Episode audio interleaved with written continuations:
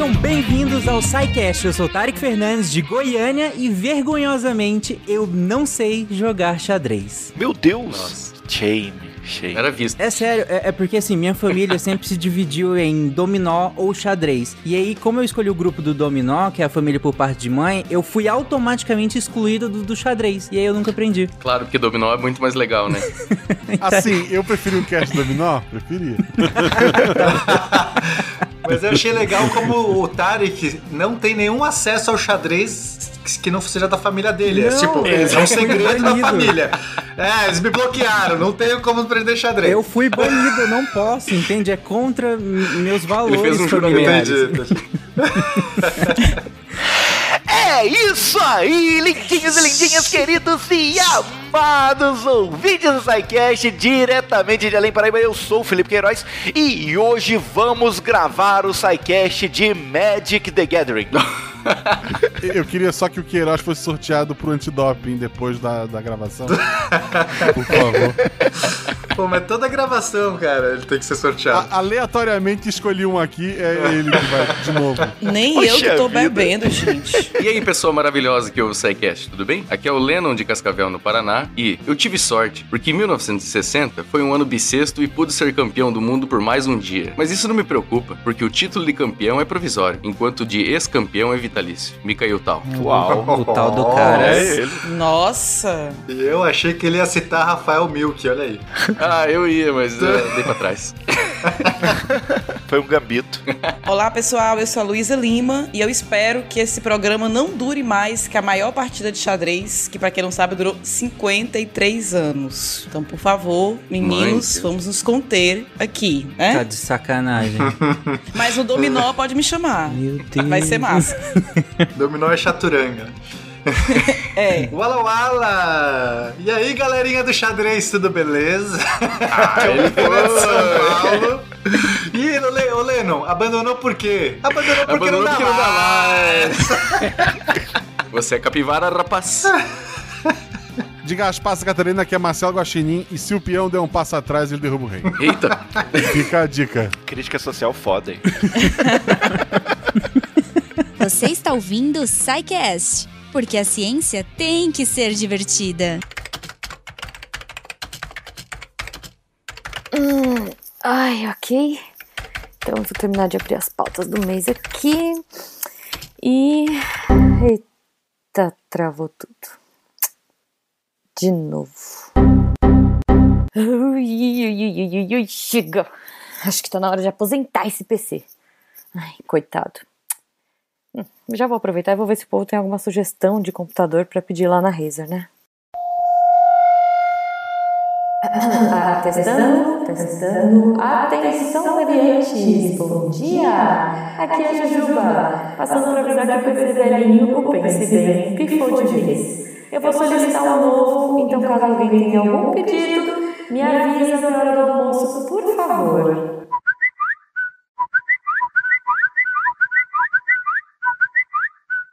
O povo realmente estava precisando de coisas novas pro PC.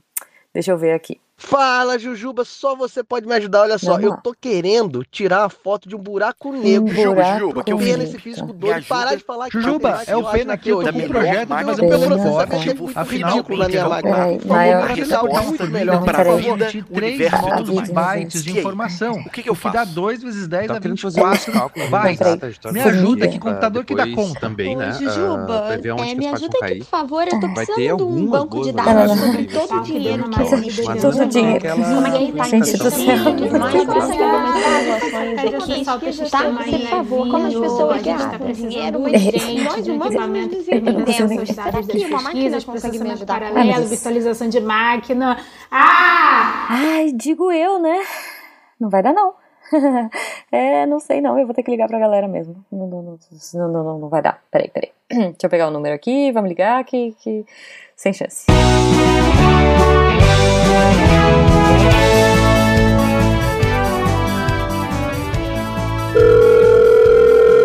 Alô, é da Razer? Olá, sim. Quem fala é o Anderson, consultor de soluções. Com quem eu falo? Tudo bom, Anderson? Aqui é a Jujuba do SciCast. Tudo bem com você? Ai, é ótimo, mas assim, vê se você pode me ajudar. A gente tá precisando de uma máquina aqui para atender a Deviant Tower. E eu queria saber como é que funciona. Que máquinas que vocês têm? O pessoal aqui é um pouquinho exigente, sabe? Então, Ju, é, a gente trabalha da seguinte forma, tá? A Hum. gente entende a demanda do cliente e, em cima disso, com softwares que o cliente acaba realizando o trabalho, apresentamos as melhores soluções personalizadas para o cliente, tá? Atendemos empresas de todo porte e cliente final. Tá, entendi. Então, então é, meio que a gente vai precisar de uma super máquina, que nem eu te falei, né? O povo aqui fez uma lista enorme de pedido. Vocês montam a máquina, é isso? É, é um pouquinho mais que isso. Ju. Nós fabricamos, é, cada computador é feito sob medida e a partir da, da necessidade que o cliente tiver, tá? Com fabricação de alto poder de tecnologia, o que envolve também a parte de checagem dos cabos, testes em cada máquina é, e também o gerenciamento dos cabos internamente. Cara, perfeito. Adorei. Eu, eu achei interessante até que vocês fazem os cabos dentro da máquina. Eu nunca parei pra pensar nisso.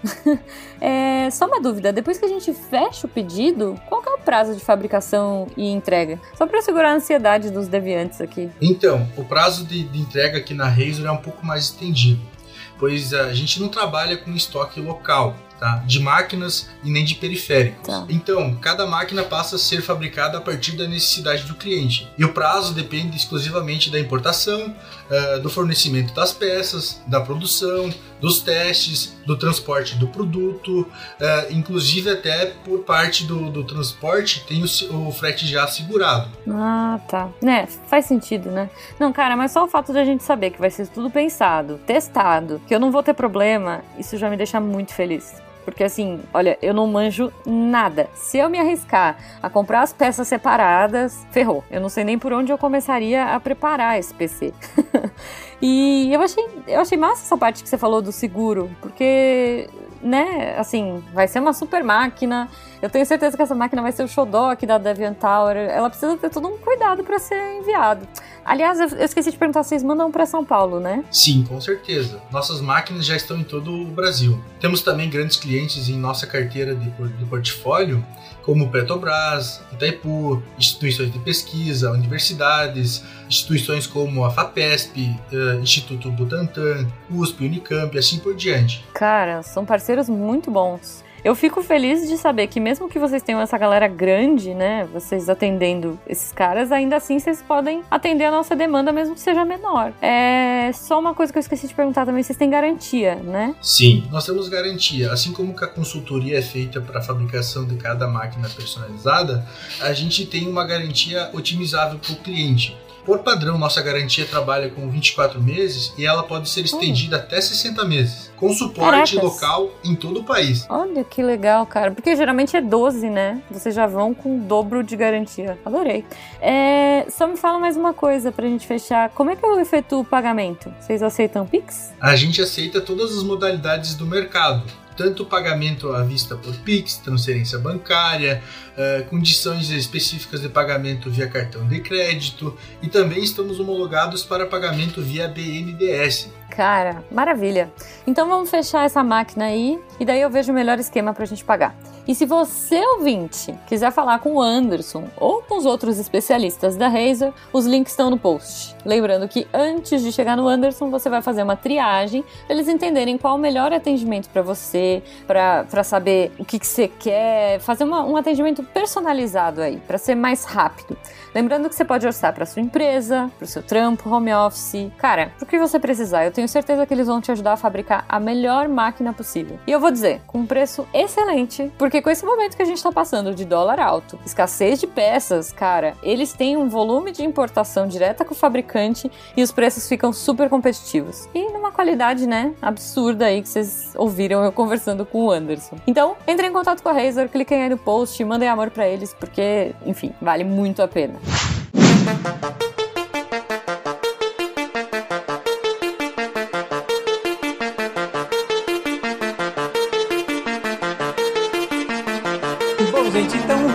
começar esse episódio, claro, xadrez 2, como vocês viram na capa e no título deste episódio, e nós vamos começar lembrando onde nós paramos no episódio anterior. Nós fizemos, e aí me ajudem aqui nessa retrospectiva, mas nós fizemos uma parte conceitual, né? Uma construção histórica do xadrez. É, passamos por várias técnicas, jogadas e até tabuleiros e peças diferentonas, bem legais, inclusive, diga-se de passagem. E nós entramos nos grandes expoentes do xadrez mundial.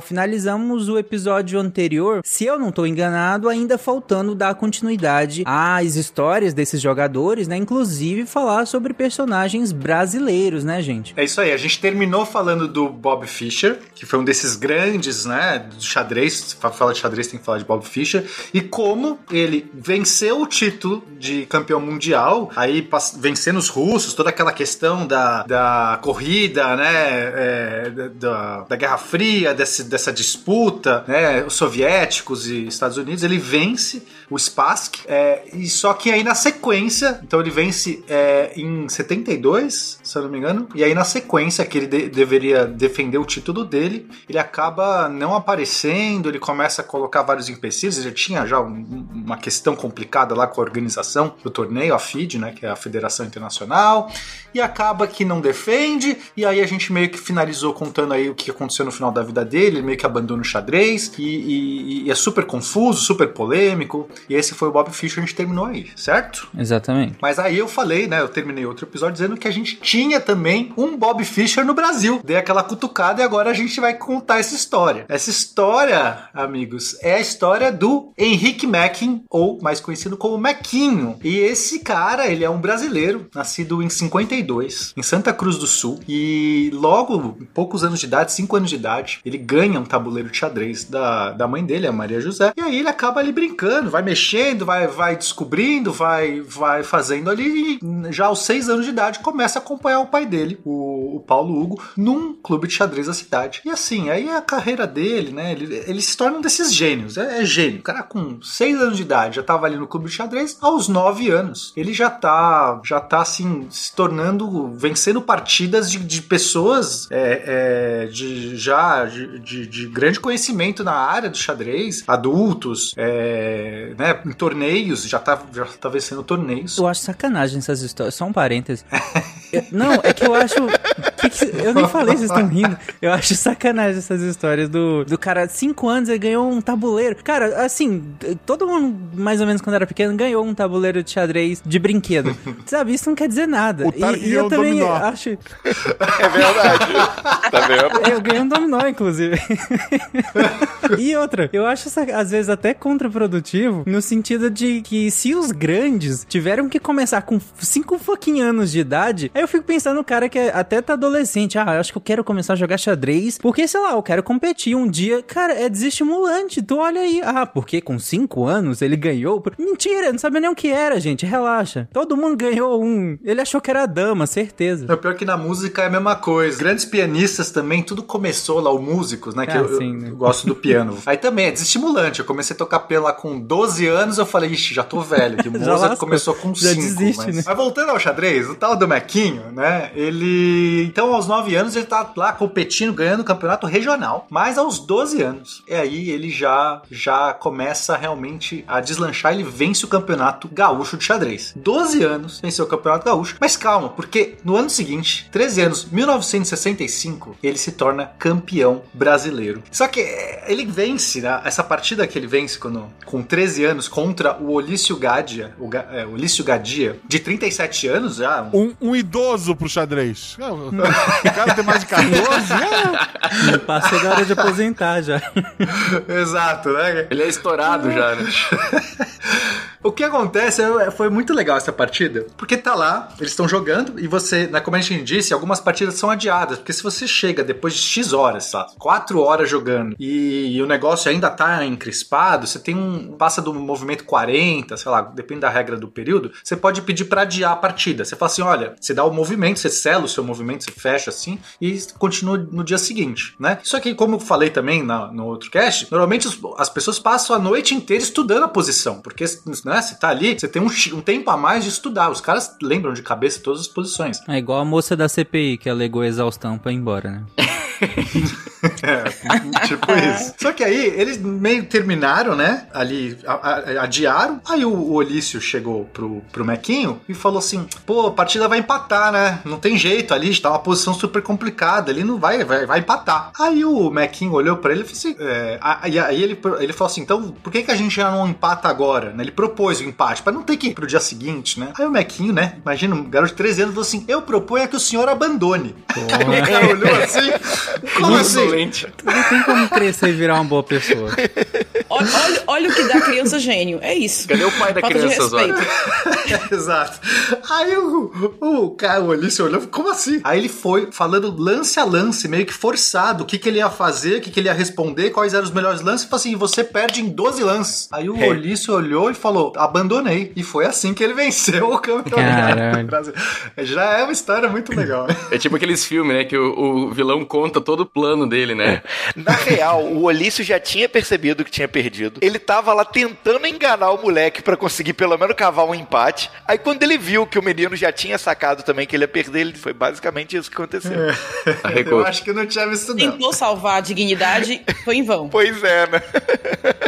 É, bom, aí então a gente tá vendo aqui que não é, né, não se, tra- se trata qualquer um desses gênios do xadrez, tem, né, vários, a gente tem várias histórias, mas ele realmente com 13 anos já tava mostrando que seria uma figura aí extraordinária. 15 anos de idade, ele vence o primeiro campeão, ele é o primeiro jogador mais jovem a vencer um campeonato continental, quando ele vence o campeonato sul-americano de 67. E além disso, ele também ele ganha uma outra um- nesse, nesse mesmo campeonato, ele consegue um outro feito, que é se tornar um dos jogadores mais jovens mestres internacionais de xadrez. Então, isso é um título, né? Mestre internacional é um título que você ganha. Tem vários títulos. Então, é, o maior título é Grande Mestre de, de xadrez. E, e, e aí o Mequinho, ele se torna, ele entra nesse hall aí dos grandes, dos, dos jovens conseguiram esse título. Bob Fischer tinha conseguido é, pouco tempo antes também, com, com a mesma idade que ele. É, mas o Bob Fischer tinha conseguido mestre internacional e grande mestre internacional meio de uma paulada só, assim, foi, foi meio que dessa mesma maneira. Mas o Mequinho se torna aí também um desses jovens talentos que ganham, esse título de mestre internacional. Pena. Tem um detalhe também desse sul-americano que ele ganhou, porque nessa época tinha muita gente da Europa que estava refugiado na Argentina. Então tinham muitos jogadores muito fortes, europeus, pessoal fugindo da, né, do, do pós-guerra e tudo mais. Então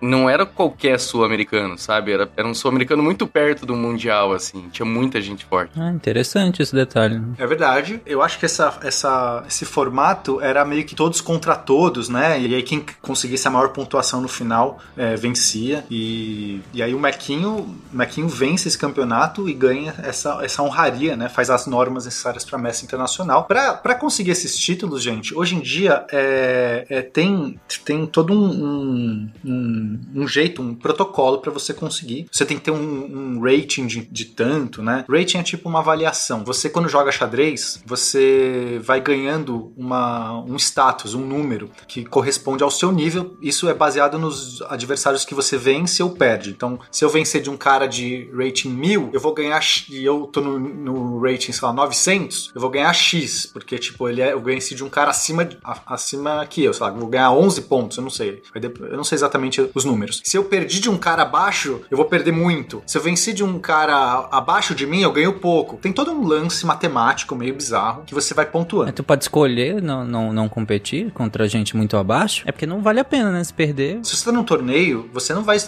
não competir porque aí você perde, né? Aí é pior. Você fala, ah, eu vou proteger meu rating pra não arriscar perder muito. Mas aí se você começar a fazer esse tipo de coisa, você, se, se estrepa mais, porque aí você não tem chance de vencer o torneio. Mas acontece sim. É, um exemplo é o do Ka- Kasparov, por exemplo. Teve um match inteiro que o cara tinha um rate muito abaixo do dele e ele ficou campeão mundial. A gente vai chegar nessa parte, né? Mas ele ficou campeão mundial naquela parte, naquela época, mesmo perdendo o rating. Porque ele ganhou a maioria das partidas, mas como o cara que tava, né, teve bastante empate e o cara que ele tava competindo tinha um rating muito mais baixo que o dele, ele mesmo ganhando, baixou 13 pontos de rating, sabe? Mas ele não tava nem aí, ele virou campeão. Exato. E cada partida que você ganha ganha, você ganha um ponto. Quando você perde, você perde 10, 15 de uma vez. Mas no geral, então, as pessoas, claro, né? Vai ter. Não posso falar por todos, mas as pessoas estão mais preocupadas com o título. O rating é só um jeito de avaliar, assim, sabe? Pra você já meio que ranquear as pessoas. Mas no geral, você quer os títulos, né? Você não quer só ficar sentado. Você chegou no rate e tal, nunca mais joga uma partida. Sei lá. Tem gente que talvez faça isso. Não duvido. Bob Fischer.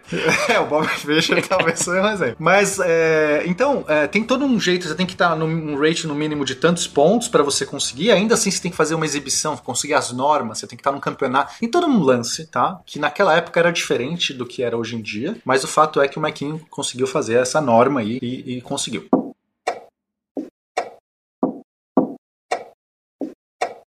A gente tem o Mequinho aos 18 anos. Ele tem. Ele consegue. Ele acaba enfrentando o Bob Fischer, que é esse, né? Que a gente tá citando, comparando, inclusive. Ele estava sendo comparado com o Bob Fischer. Várias pessoas, várias revistas acabaram, acabavam citando o Mequinho sempre em referência ao Bob Fischer. E o mais legal é que essa, ele fez esse confronto e terminou empatado essa partida, mostrando aí realmente a poder aí do, do, do. Ele empatou com o Bob Fischer, né? Com 18 anos. Mas ainda tinham muitos feitos aí pela frente da carreira dele. É, teve um.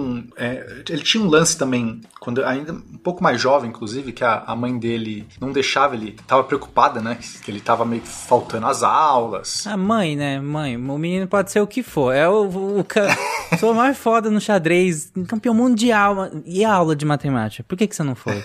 E tá comendo não salada. adianta, cara. Mãe é mãe. Né? tá, tá agasalhado? filho? E tá certo, tá certo. Então ele teve essa questão aí, mas ele tinha notas excelentes na escola, não tinha por que segurar o garoto. Aí a gente começa na década de 70 e a gente vai para os torneios mais importantes. Então ele ganha dois torneios muito importantes, o Internacional de Bogotá, na Colômbia, e, e depois ele ganha o torneio internacional de Vrisak, na Iugoslávia. Não sei se é assim que pronuncia, porque essa palavra tem muita consoante, só tem uma vogal, então tô chutando o jeito que fala. É sugestão de senha, né? Aqui ele já tava com 18 anos e, e tava já tendo um xadrez assim, já tava se lançando ao mundo. Mas talvez assim, o grande feito dele vai vir na sequência, quando ele. Primeiro ele vai aos, a- aos 19 anos ganhar o título de grande mestre internacional. Aí sim ele vai estar sendo ranqueado, ele conseguiu, o rating dele subiu mais ainda e ele fez essas demonstrações. Agora ele já é um grande mestre, que é o título maior que dá pra conseguir no xadrez. E aí ele vai entrar nos, nos torneios interzonais. Os torneios interzonais são esses torneios como se fosse. Você tem os zonais, que são. Você pega uma região lá, uma zona, e se você vence, você tem direito a ir para os interzonais. Os interzonais misturam várias zonas do mundo, né? Sei lá, tipo, o interzonal vai pegar vários países, ou, ou às vezes, sei lá, um, um continente e tal. E aí o vencedor do torneio interzonal tem direito a ir pro torneio de candidatos. O torneio de candidatos, é, o xadrez é meio bizarro porque ele funciona meio como um boxe, assim. Quando você é o campeão do xadrez, você é o campeão. Você põe o cinturão lá, agora eu sou campeão. Eu preciso ser desafiado pra perder o cinturão, entendeu? É, tipo UFC também. Tipo UFC. Só que pra você ter o direito de desafiar, você tem que vencer o torneio de candidatos. Então, o torneio de candidatos é candidatos a desafiar, entendeu? Você quer, Ah. ser- quem quer ser o candidato a desafiar tem que vencer esse torneio. E esse torneio é realmente os melhores jogadores, os vencedores de todos os interzonais. Então, ou seja, o interzonal é aquela super etapa, assim, mais importante pra você te dar direito a chegar nessa super final zona aí contra os outros vencedores. Peneirão. E, é, e aí o Mequinho ele vence em 1973 o torneio internacional de Petrópolis, que justamente é esse foi, foi feito no Rio de Janeiro, em Petrópolis, ele teve essa vantagem de tipo né, não ter que viajar pra jogar, mas foi duríssimo, foi um desses torneios duríssimos, ele vence, ele vence bem, ele chega lá e agora ele vai ter o direito a ir pro torneio de candidatos pra desafiar quem? O Bob Fischer, que era o campeão, atual campeão mundial que a gente citou, né? Ele vence, ele vence o espaço que se torna campeão mundial ele é o cara detentor do título. Só que aí, quando ele chega no torneio de candidatos, ele não ele, ele perde pro o Viktor Korchnoi, que é, é essa é a pronúncia russa, as pessoas eu vou falar, não sei se eu falo em russo, falo em português, porque enfim, as pessoas conhecem, conhecem ele como Korchnoi, né? Mas é, é mas enfim, Korchnoi. E aí ele perde pra esse cara que é um dos grandes enxadristas de, da época, assim, né? Muito forte. A gente vai falar mais dele pra frente. Então ele não consegue vencer o, o- não consegue vencer o torneio de candidatos não, não vai desafiar o Bob Fischer. Aí a gente, o Bob Fischer acaba não indo lá defender o título dele. Quem vence é, é, é, o- quem vence o torneio de candidatos é o Anatoly Karpov, que se torna então campeão mundial, porque já que o Bob Fischer não defendeu, desafiou, mas o cara não foi, WO venceu. Beleza. Aí no próximo ciclo, né? Porque o xadrez, cada quatro anos ou cada três anos tem esse novo ciclo, né? Não é tipo a cada ano que você pode desafiar. É um ciclo de três a quatro anos. Eu acho que nessa época eram dois, pena. Eram dois anos? Nessa época era cada dois. Aí o Mequinho consegue de novo vencer o Interzonal. Nesse caso era o de Manila. E aí ele vai de novo pro torneio de candidatos. Então, sim, duas vezes, dois ciclos seguidos, ele, ele chega no torneio de candidatos. É o único brasileiro da história que chegou no torneio de candidatos. Caramba. E é um feito, assim, enorme. É, Aqui a gente tá falando que ele tá entre os melhores do mundo, mesmo, assim, tá? Tanto é que ele chegou à posição de terceiro melhor jogador do mundo, é, em, em termos de ranking mesmo, né? Ele foi o terceiro ranking maior do mundo. E aí ele não consegue chegar, é, meu, duríssimo, né? É, o torneio de candidatos, ele acaba perdendo também, não consegue se tornar o grande desafiante. E só que aí depois disso, que ele tava no auge da sua carreira, com tudo pra, né?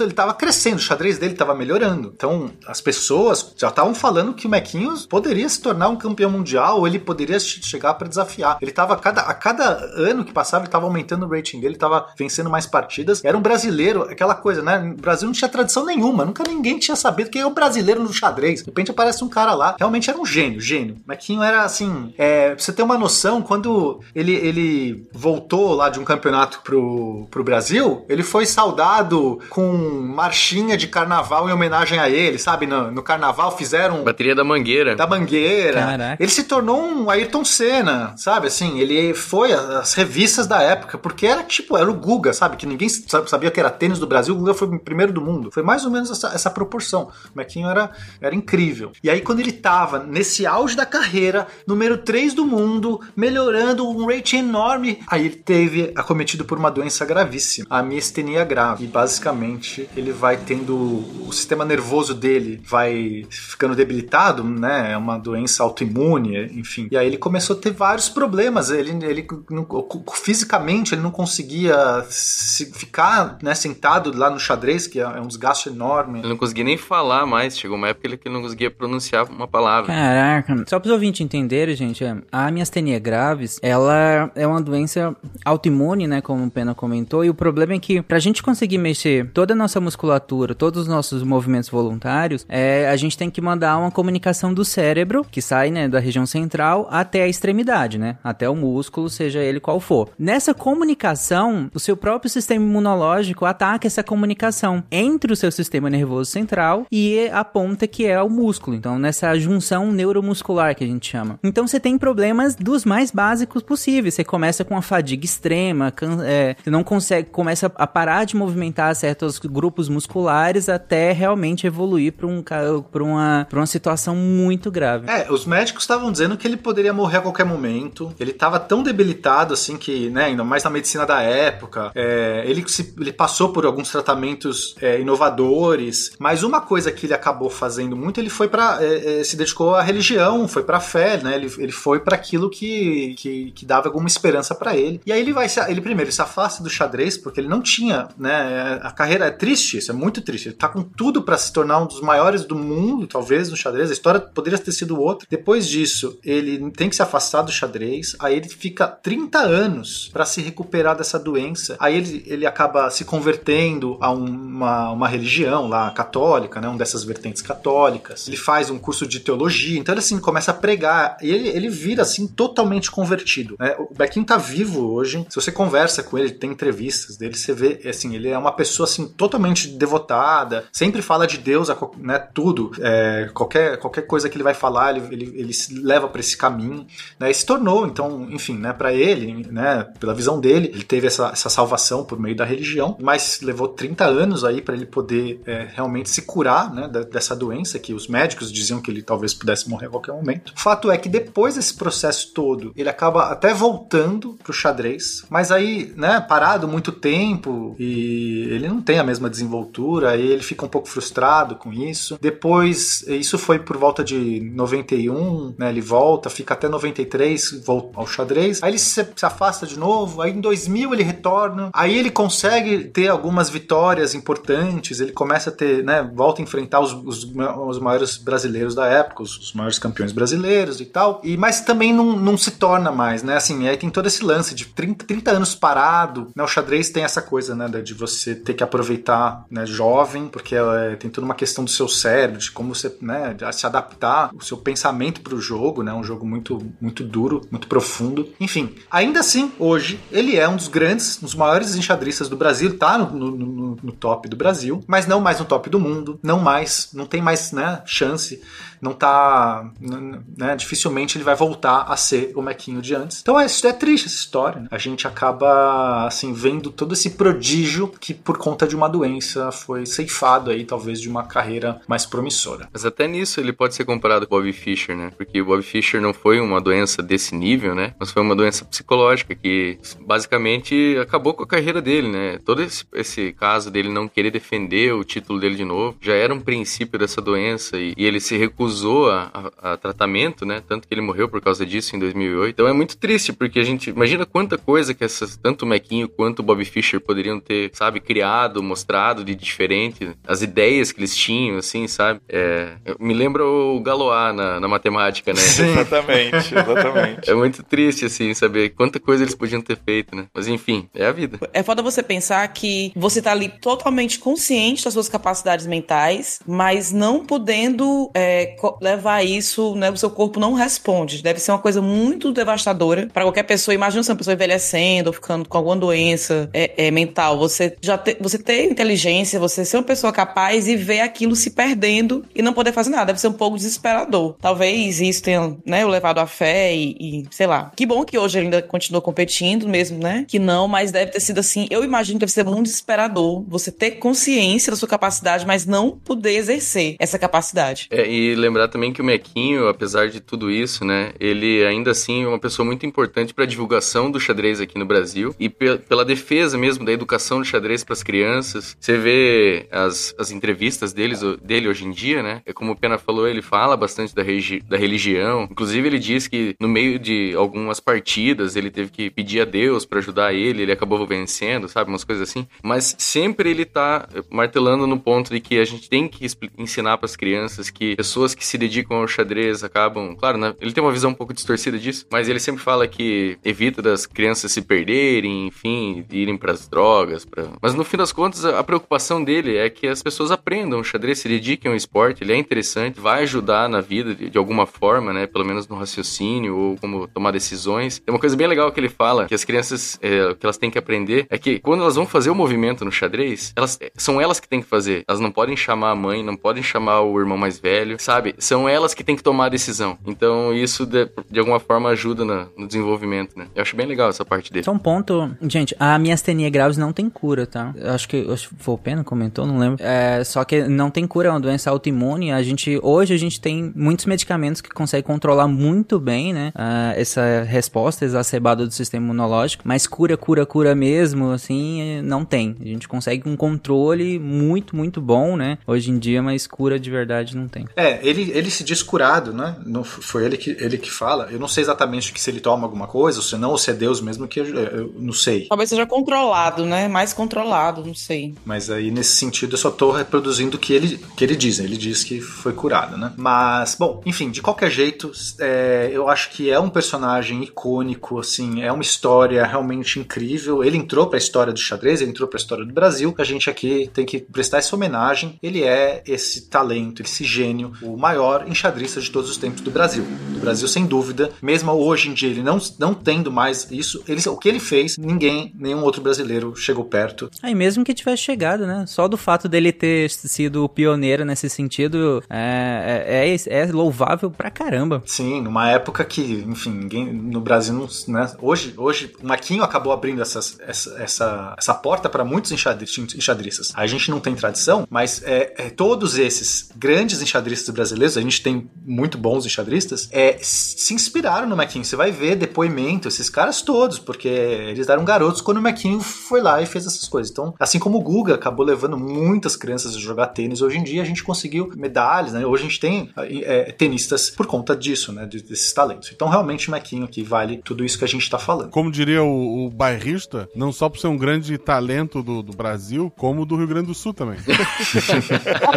ah, pronto. tá, né?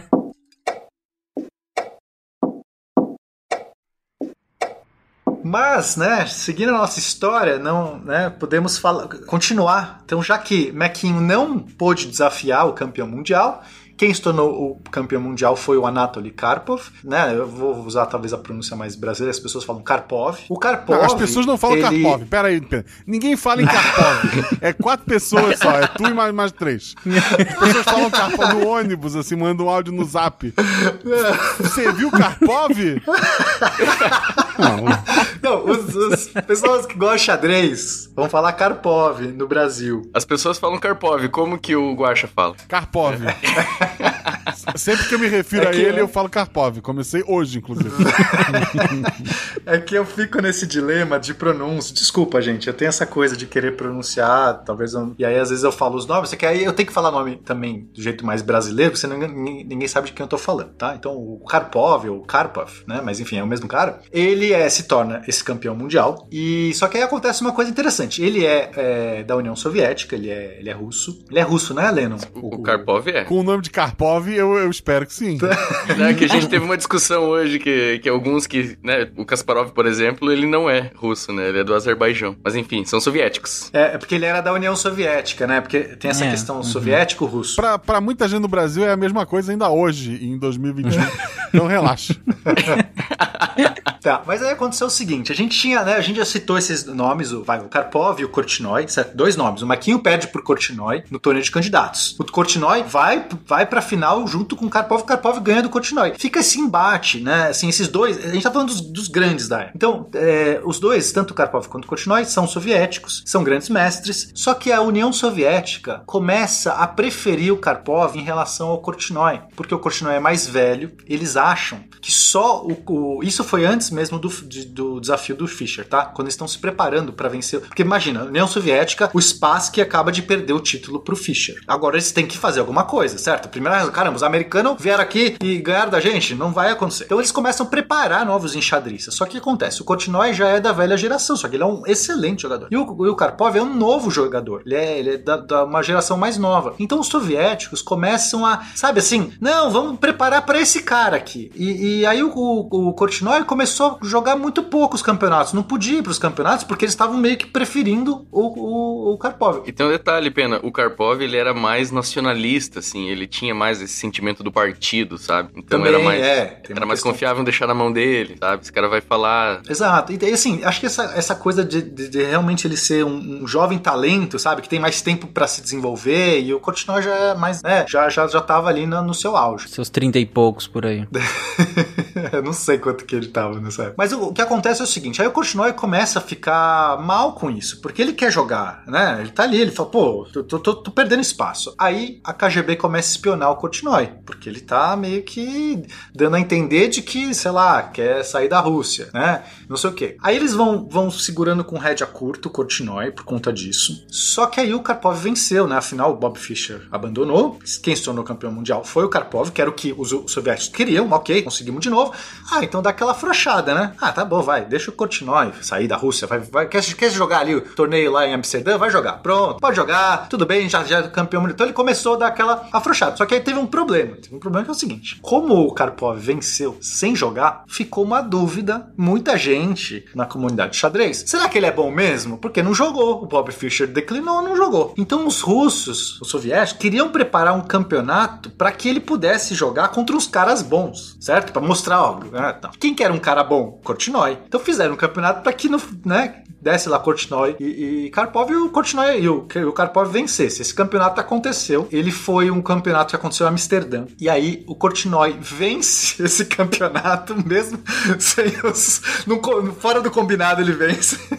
Só que aí ele resolve não voltar. Ele pede exílio na Holanda, porque ele já tá com essa coisa, né? Já, já passou vários anos perseguido pela KGB. Quando ele tá prove... quando ele tava fora da Rússia, ele falou: "Ah, agora eu não volto. Pediu asilo na embaixada. Depois ele foi pra Suíça, pediu asilo na Suíça e mudou de nacionalidade, se tornou suíço e passou a competir pela Suíça a partir de 78. Nesse caso específico, em vez de serem garotos jogando xadrez, quem garoteou foi a Rússia. Total. É. Isso, isso tá acontecendo agora, inclusive, né? Nas Olimpíadas, a gente tem um atleta. Ah, não, toda Olimpíada. É, toda Olimpíada. Sim, né? Toda Olimpíada. É bem isso. Assim, assim, se bem dizendo, se eu fosse pro Japão, eu não voltava também, meu, meu sabe? Não, não só porque é 2021, assim, em qualquer outro ano eu teria ficado, assim, se eu tivesse a opção. O Japão ia querer você? Essa é a questão. Ok. Ho- Hoje tá bom, hoje o Tarek me bateu, agora... Pois é, não- as coisas não estão fáceis. Se o Japão vai me querer, eu não sei, mas nesse cast tá difícil hoje. Bom, mas o fato é que a Rússia ficou mordida, né? Imagina os caras com esse, né?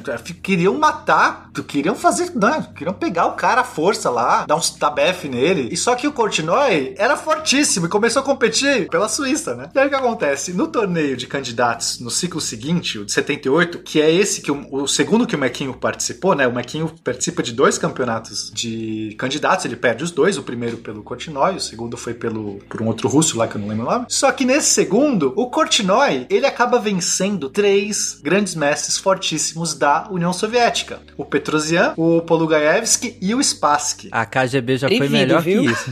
Já, né? Deu um mole desse, gente. Um chocolatinho preparado ali tava resolvido. Não, mas rolou, rolou, tinha todo um protocolo, era absurdo. Era, é, tinha que ter todo aquele protocolo porque ele tinha, o Kortinoy tinha muito medo, tinha muito medo. É, é, tanto é que assim, isso gerou vários problemas políticos, de escolha de lugar, sabe? Não, aqui eu não jogo, porque eu sei que aqui eu vou morrer mesmo. A KGB aqui vai me matar. Não, tem que ser aqui. Começou a ter isso, né? Dos dois lados também, porque tinha, enfim, ele também tem informação. É é uma puta embrólio político, né, da época. Só que aí, né, conseguiram fazer o match. Aí tem um lance que é, é o o match fantasma. Isso é um excelente nome, inclusive, de, de thriller, assim, de Né. espionagem, KGB, né? Imagina, o Match Fantasma. O match fantasma, cara. Trilogia, trilogia.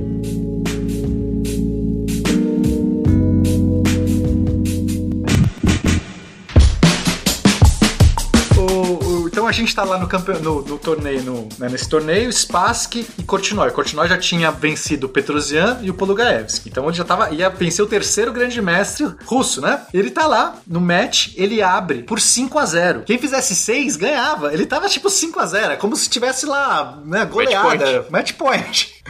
Aí o Spassky, que ele começa a fazer um negócio, ele, ele resolve que ele não vai mais sentar junto ali, né? Você tem o tabuleiro de xadrez, então os jogadores sentam um na frente do outro, você dá o seu lance, o outro pensa, dá o lance. Você pode levantar, porque essas partidas demoram horas, você pode ir ao banheiro, você pode dar uma volta, você pode fumar, você pode fazer o que você quiser, seu tempo tá rolando, né? Você joga, normal, fica pensando. Só que aí o Spassky falou, o que, que ele fazia? Ele saía, ele não, ele não sentava mais na mesa, ele ficava numa outra sala, nessa sala tinha um tabuleiro na parede, um painel na parede, meio com os lances, sabe, uma reprodução do tabuleiro. Então ele ficava lá, não ju- junto lá no tabuleiro de verdade, no outro tabuleiro da parede, olhando, ele só chegava no tabuleiro pra dar o lance dele e ir embora, e voltava pra salinha. E o Kortinoy começou a ficar maluco, ele começou a jogar errado, porque ele tava jogando sem ninguém, assim, sabe? Ele- é- de repente, ele não tinha nenhum adversário, ele começou, teve uma pressão ali, né, todo um lance mental, ele começou a perder as partidas. E o, e o, o, o Spassky foi, foi igualando. Ele conseguiu quatro vitórias na sequência. Mas aí depois disso, o que, que o Kortinoy começou a fazer? Ah, é? Você não vai sentar no tabuleiro? Eu também não vou sentar no tabuleiro. Eu vou na salinha também.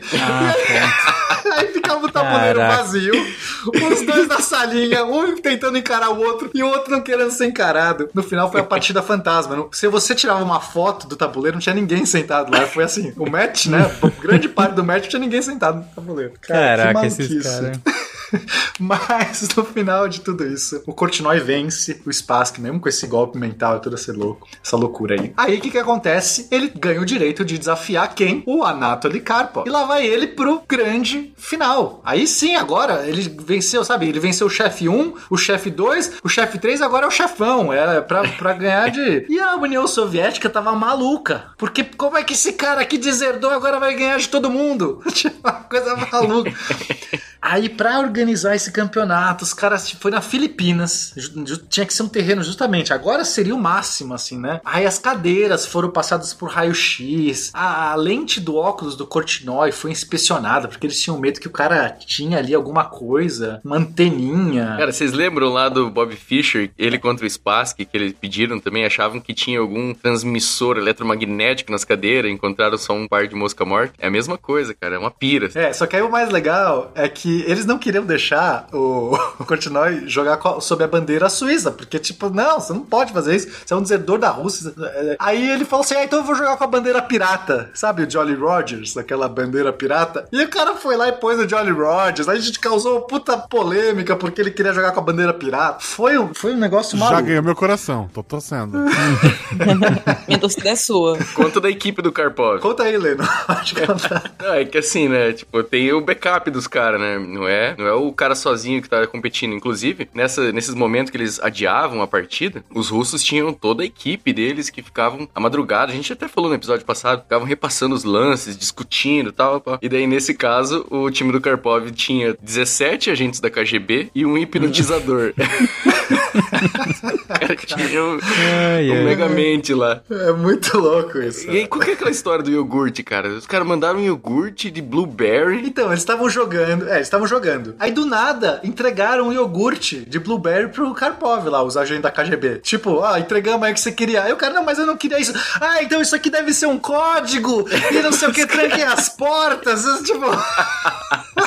Cara, foi maluquice isso. Mas não venceu o chefão. Não foi dessa vez. No final das contas, o foi duríssimo esse match. Esse match, esse match foram. Tipo, as primeiras sete partidas foram empate. Então, duríssimo. Tá, tá, tá.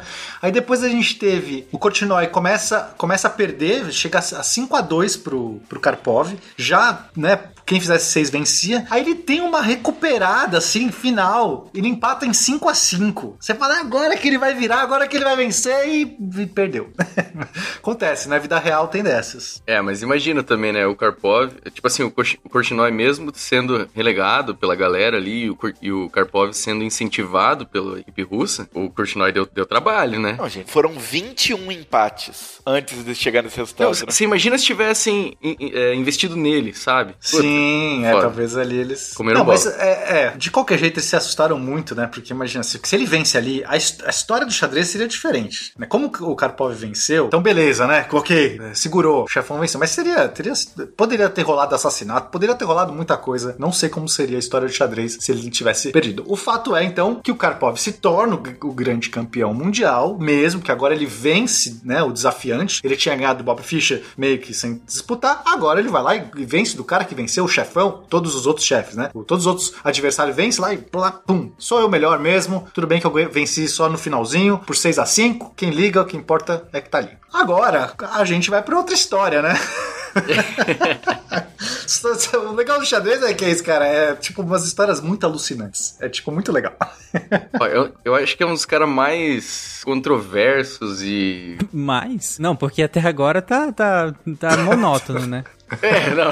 Os caras. Não, é que esse, esse cara que vem agora, tipo, ele, ele é. Assim, tem horas que você vê histórias dele e aí você fala, puta, ele é foda pra cacete, não sei o que, eu sou muito fã dele. Daí de repente você escuta um comentário dele e fala, puta, sério que ele falou isso? Aí você fica nessa, sabe, numa onda. Mas enfim, quem é esse cara? É o Gary Kasparov. Ou, a brasileirano seria o Gary Kasparov. Esse cara tem até entrevista no Jô, se o ouvinte quiser procurar, tem no YouTube aí. É bem interessante, assim, ele fala umas besteiras, mas é, é legal ver o- ele falando. É, ele tá vivo, né? Até hoje ele, ele, dá, ele dá entrevista. Ele é incrível, né? Esse cara. É, esse é o cara que conseguiu destronar o Karpov, que é o cara que a gente tava falando até agora, que né, era o chefão todos. E, e, e o Kasparov também, ele é igual todos os gênios que a gente falou até agora, né? Ele desde criança já se, se destaca, vai muito bem. Ele foi aluno do Mikhail Botvinnik, né? Que é o cara que criou a escola russa de, de xadrez. Um cara extremamente assim, ele era bastante científico, estudava posição, era ele é bem teórico, sabe? E ele já viu desde cedo o potencial desse cara, né? Que era o, o, o Kasparov. É, ele, lá nos- no comecinho dos anos 80, ele ganha aquele interzonal que a gente,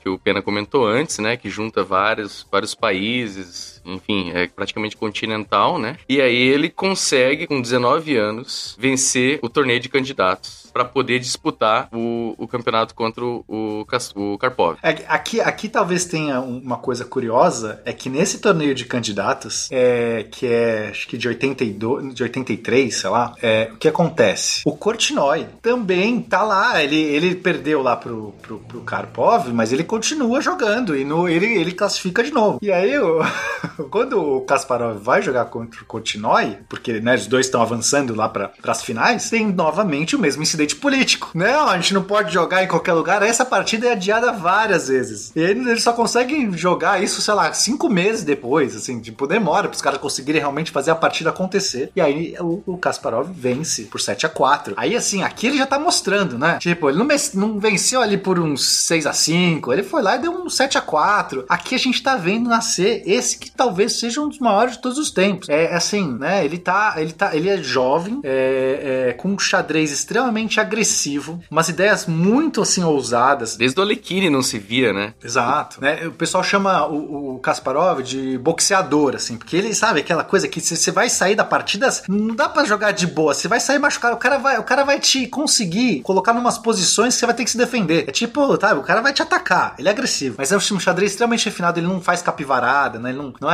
é diferente, diferente talvez do, do Mikhail Tal, que fazia aqueles lances de sacrifício, aquelas coisas extraordinárias, né? Que a gente citou. O Kasparov, ele joga certo, assim, ele não, não vai pra uns lances, num- né, uns lugares assim muito, mas ele é preciso, preciso, forte, agressivo, jogador pra frente, não fica se defendendo. O, o Karpov já é diferente, muito posicional, extremamente refinado, assim, a diferença dos dois, né? Tem até uma frase, então ele fala o seguinte: digamos que eu tô no meio de um jogo de xadrez, isso é o Karpov falando, tá? O Karpov. Digamos que eu tô no meio de um jogo de xadrez e tem duas possíveis continuações. Uma delas é um golpe tático brilhante, que vai dar início a umas variações, né, tipo, mu- muito bonitas ali, mas que não são totalmente precisas, de, de cálculos que não são exatamente todos precisos. E a outra é claramente uma pressão posicional que vai levar para um meio, um fim de jogo com uma chance microscópica de vitória. Eu escolheria a segunda sem pensar duas vezes. Isso aqui dá para dizer muito o que é o estilo do Karpov. Ele não vai fazer um malabarismo se aquilo não for absolutamente preciso. Que ele aprendeu também com o, o Mikhail Botvinnik. Exato. Então, assim, ele vai é, jogar com o Karpov, né? Assim, é muito difícil porque é o cara que vai ficar se defendendo, é, ele sendo tal, mas você não consegue atacar esse cara. E aí ele vai, peão por peão, vai se posicionando, vai melhorando as peças e você tá perdido. De repente, se você faz um erro, ele te pune. É isso. Você fez uma jogada imprecisa, você perdeu o jogo com o Karpov. Só que ele só vai ver isso no final do jogo. Vai ganhar essa vitória só lá na, só vai perceber, putz, agora já entreguei o jogo. Então, essa é a diferença muito grande dos dois.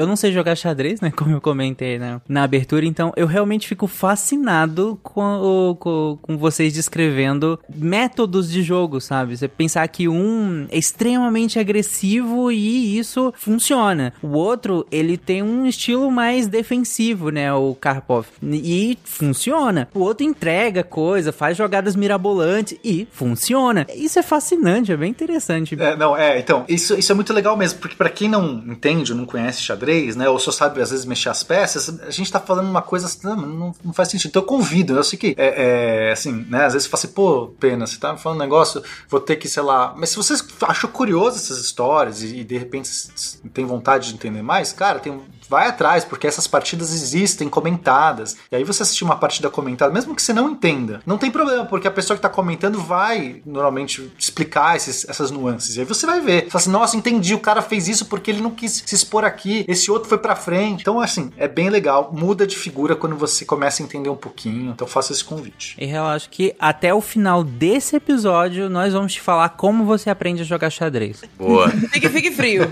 Se não conhecer o, o xadrez impedisse as pessoas de ver, não ia ter Olimpíada, né, gente? Era isso que eu ia comentar, isso que eu ia falar. Não tem isso de entender. Eu comento a Olimpíada me achando assim, altamente expert. Tô lá, tô lá todo A dia. pessoa passou a vida toda dizendo, não, skate é coisa de drogado. Esses dias estava xingando o juiz técnico japonês.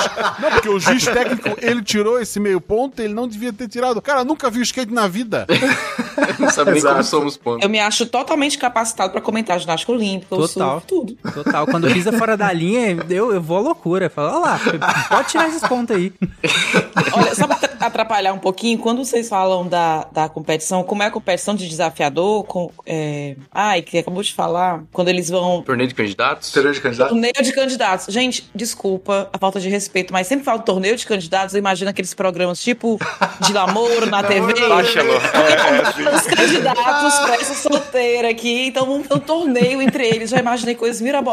Acho que vou vender a minha ideia de programa. Acho justo. Pro SBT, vamos vender pro SBT. Ma- Mas quem é o próximo pretendente? Mas quem é o próximo pretendente? Mas aí tem, Mas quem- tem que jogar xadrez, né? Pra, pra ver. Tem- Graça seria essa. Será É. que o xadrez, né, vale a honra da moça? Vamos ver aqui. Eu acho, eu acho que se a gente parar pra pensar que na Idade Média você podia entrar no quarto de uma dama se fosse pra jogar- jogar xadrez, faz todo sentido. Que xadrez Sim, é faz sim, diferencial aí, ó. Nossa, perfeito. Faz sentido. Mas- Então, torneio de Gente. candidatos, o novo programa de namoro em breve. Mas não, o checkmate. Ah, amor. Ai, Mas o novo programa Cheque ou Mate. Ah, o, o Silvio Santos, inclusive, já tem o rock, né? Nossa! Ele tá sempre defendido, Tá. né? ah, incrível. Essa foi boa. Bom, voltemos então a nossa a, a 1984. E aí vai começar, amigo, o match mais incrível de todos os tempos do xadrez. Na- não vai ter. Vai ter. Pode, pode dar mais mil anos aí, não vai ter algo parecido com isso. Se prepare, porque é algo incrível que vai acontecer. O, o, o Pena, ele coloca uma ênfase. Nossa, negócio incrível. São duas pessoas sentadas na, na- cada um de um lado de uma- um tabuleirinho de xadrez. Ah, Eu tô esperando ele me convencer do, É, o, isso. quão, o quão gigantesco vai ser isso. Vamos lá. que se chega um negócio, um sorvete de cor diferente, eles param tudo porque acham que é uma merda. Exatamente. Mas vamos lá, ouvinte, atenção, vai lá. Tá, então vamos lá. O que, que a gente tem? Né? No corner direito.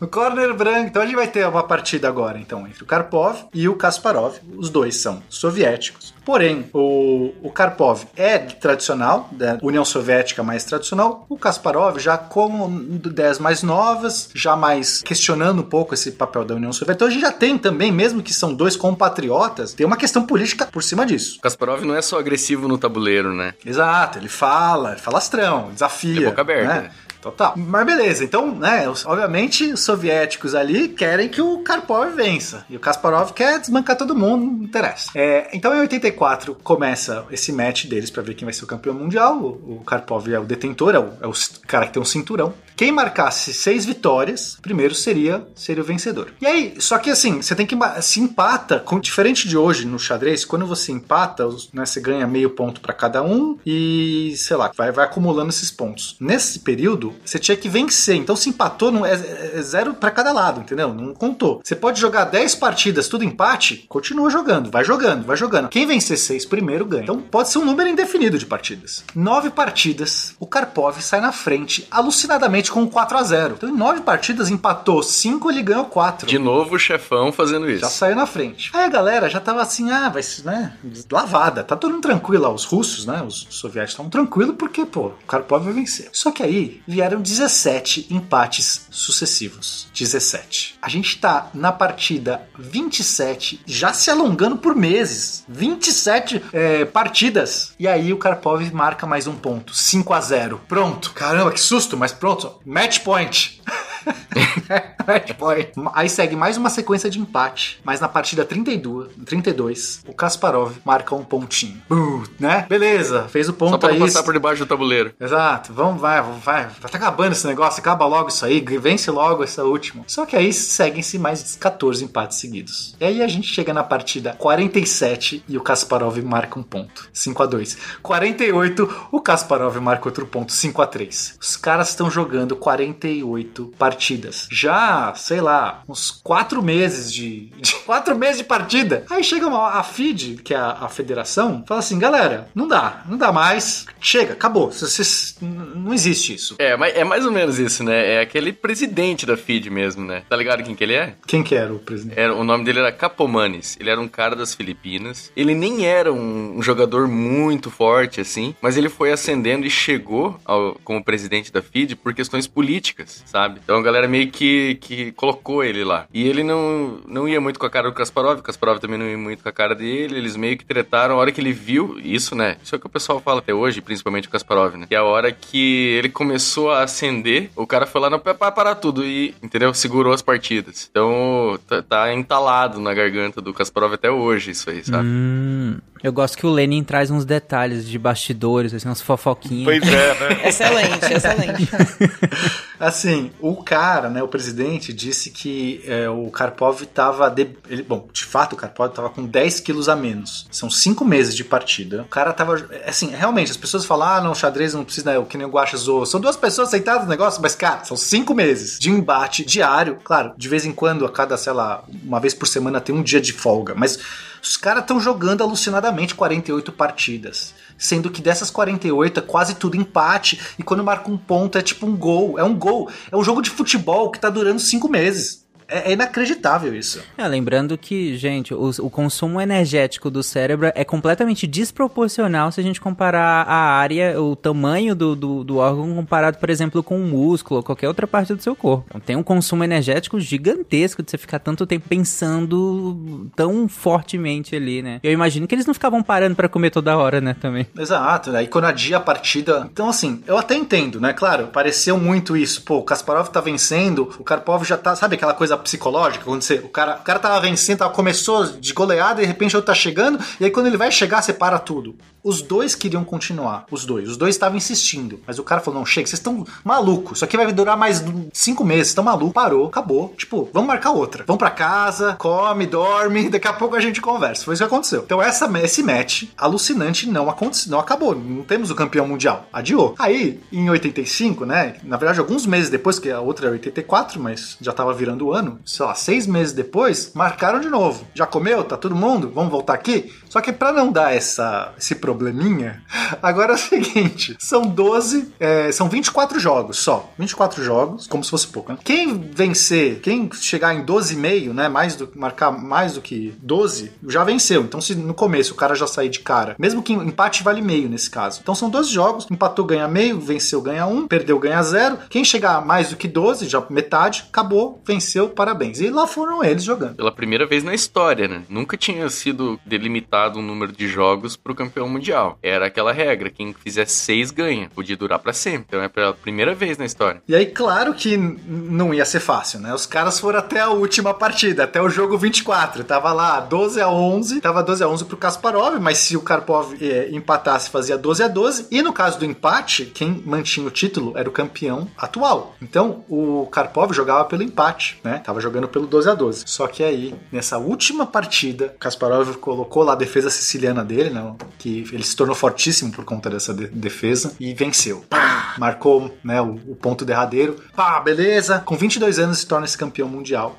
Aí beleza, né? O que, que a gente faz? O que, que, que, que a FIDE fez? Olha, veja bem, já que teve aquele incidente, né, do outro campeonato, esse aqui já foi meio que um extra, vamos dar o direito do Karpov de ter a revanche. Ah, mas tu tá de Gente, não. sacanagem. Depois falam que é fofoca, não é fofoca. Ah, olha a perseguição, é verdade, teve perseguição mesmo. Não, mas assim, é porque já tudo, tudo foi meio que fora do regulamento. Eu, eu até entendo, eu sei que parece muito, e de fato parece muito boxe, né? Você perdeu o título, você tem o direito da revanche. Mas assim, a- o regulamento lá original, ele tava ganhando por 5 a 3 e perdeu, e, foi adiado. Depois aqui ele perdeu na, sabe, na última partida. Existia, todo mundo que acompanhava queria até ver isso. Porque você fala, cara, vocês estão jogando muito e vocês estão muito iguais, vamos ver essa revanche. Tinha um pouco disso, de você falar, vamos dar essa oportunidade. E deram a oportunidade. Os caras remarcaram, só que agora o empate era do Kasparov, certo? Porque, tipo, é a revanche. Então o empate vai ser do, do, do atual campeão. Mas vai defender seu título sim. No 86, eles fizeram um novo match. E, obviamente, esse novo match foi pra última partida, de novo.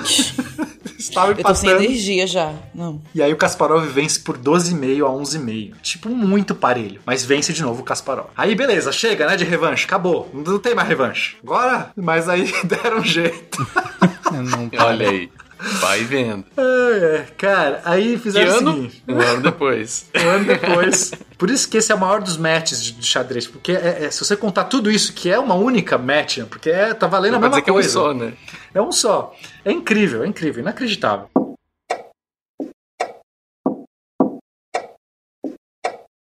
Aí em 87 teve o torneio de candidatos, certo? Aí tinha lá uma galera. O que, que eles fizeram? Olha, vamos colocar, já que o Karpov tá realmente, tipo, já teve essa coisa aí da injustiça, mas já teve. Vamos colocar ele já na final direto. No copo.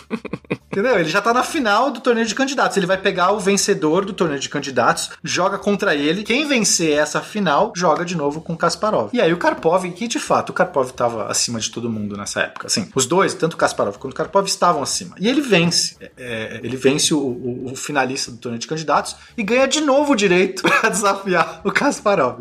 E lá vai os dois pra mais um match. Não, gente. De 24 partidas e obviamente vai pra última partida. Estavam 12 a 11. Só que dessa vez pro Karpov. 12 a 11 pro Karpov. Só que quem joga pro empate agora é o, o Kasparov. E aí, no lá pelo lance 40 dessa partida, o Karpov comete uma imprecisão. Sabe? Uma coisa que ele não, não faria, assim. Sei lá. Tipo, um erro ali no meio. E por conta dessa imprecisão, o Kasparov vence, consegue dar a volta. Ele tava numa posição de de desvantagem. Ele consegue dar a volta. E, e- e vence a partida, empata o match e confirma o título.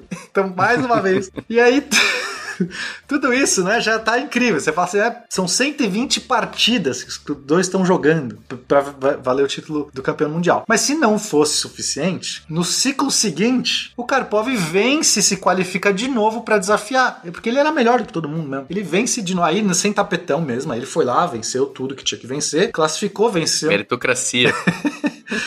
E aí, finalmente. Só que aí dessa vez, a gente já tá aqui em 1990, né? Essa última foi 1990. 1990. A gente já viveu aí a perestroika, a glasnost, já tem toda essa, né, essa mudança na União Soviética, essa abertura tá quase caindo. Então, o Kasparov fala, eu não vou mais jogar pela bandeira soviética. Eu não sou soviético, eu sou russo. Então, o lance político escalou. Que aí, um jogou com a bandeira russa e o Karpov era das antigas, era do... do... É, é, na verdade, assim, eles brigaram pra cada um usar a sua bandeira, aí no fim das contas eles não deixaram nenhuma na mesa. Se você olhar as fotos, não tem nenhuma bandeira. Eles tiraram todas. Tiraram, né? É. Mas é, o, o, o Karpov era camarada, né? do- E aí no final teve esse mais um match absurdo que foi pra última partida. E o Kasparov venceu 12,5 a 11,5. Então, não tem como, gente, por isso que eu tô falando, é, essa história é inacreditável. Eu acho interessante, e aí vindo de um leigo, né? Que quem tá vendo isso de fora. Acho legal que. E aí me, me corrijam. pa- parece não ter muita zebra, sabe? Hum,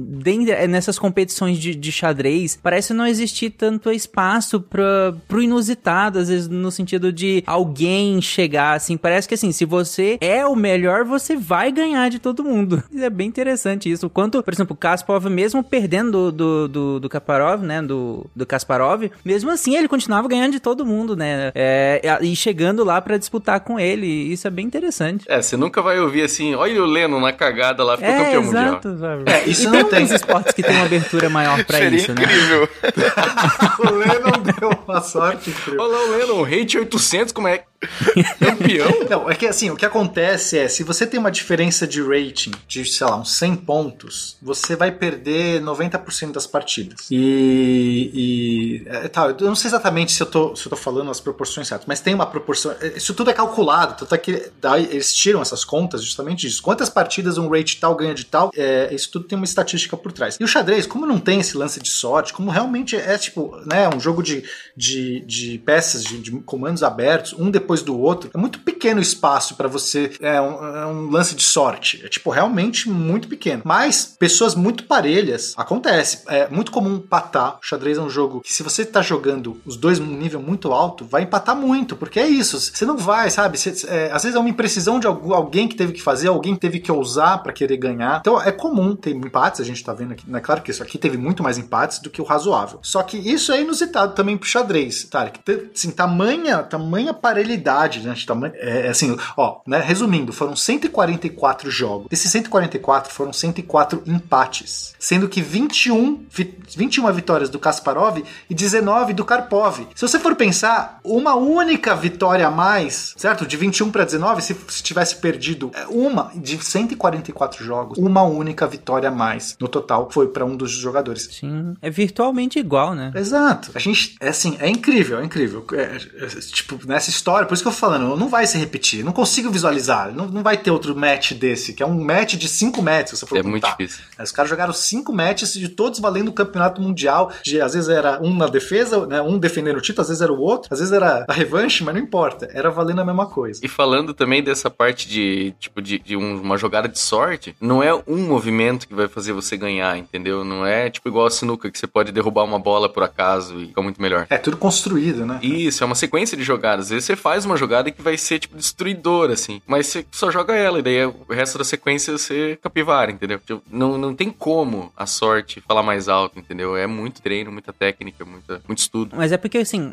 é, a gente tá em clima de Olimpíada, né? E aí, assistindo ó, as Olimpíadas, claro que quem tá lá é porque já treinou muito, né? Quem tá lá já treinou muito, já, já, já, já se dedicou pra caramba e tal. Mas parece que tem um, em alguns, algumas competições, em alguns esportes, parece que tem um espaço pra uma sorte, pra um dia melhor do que o outro, sabe? Pro, pra alguém dar uma zebra, entre aspas. Não, não- é bem zebra porque todo mundo lá é muito bem qualificado. Mas às vezes o, o que não foi tão bem qualificado, às vezes pode ganhar o ouro ali por um detalhe, por uma sorte, às vezes. Tem, é. Tipo no vôlei, bate a, a- a bola na rede, espirra na mão do cara. No futebol também, você dá um golpe de sorte. Isso, esses esportes têm isso muito, né? E pra alguns isso até é legal, né? Que, que meio que gera a oportunidade de você ver até uma seleção mais fraca vencer uma, numa partida. No xadrez isso é muito reduzido. Assim, pode acontecer normalmente por um erro. Um jogador comete uma imprecisão que o outro explora, né? Mas como o Lennon falou, é muito difícil nesse nível, né?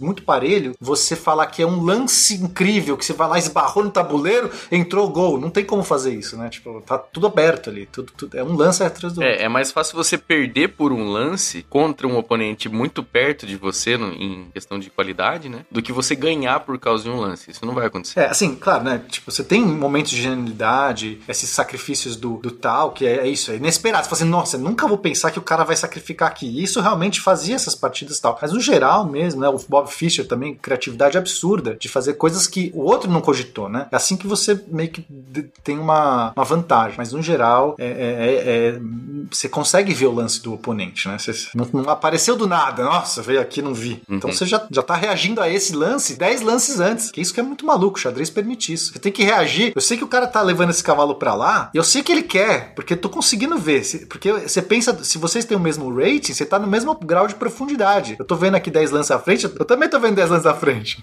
Então eu já tô me preparando 10 lances à frente. O, o Carlsen diz que com o tempo ele consegue calcular 100 lances, né? Tipo, um negócio. É, é, tudo isso é, é bem abstrato isso, porque depende da posição, né? Tem posições que é fácil calcular quando, quando é meio forçado, tem posição que é dificílimo calcular. Então, isso também não dá pra falar quantos lances à frente. Isso é abstração, só pra deixar o ouvinte, facilitar, facilitar pro ouvinte que não, não conhece xadrez. Isso, isso é totalmente relativo. Lances à frente não é uma boa medida. Mas sim, você tá enxergando muitos lances à frente.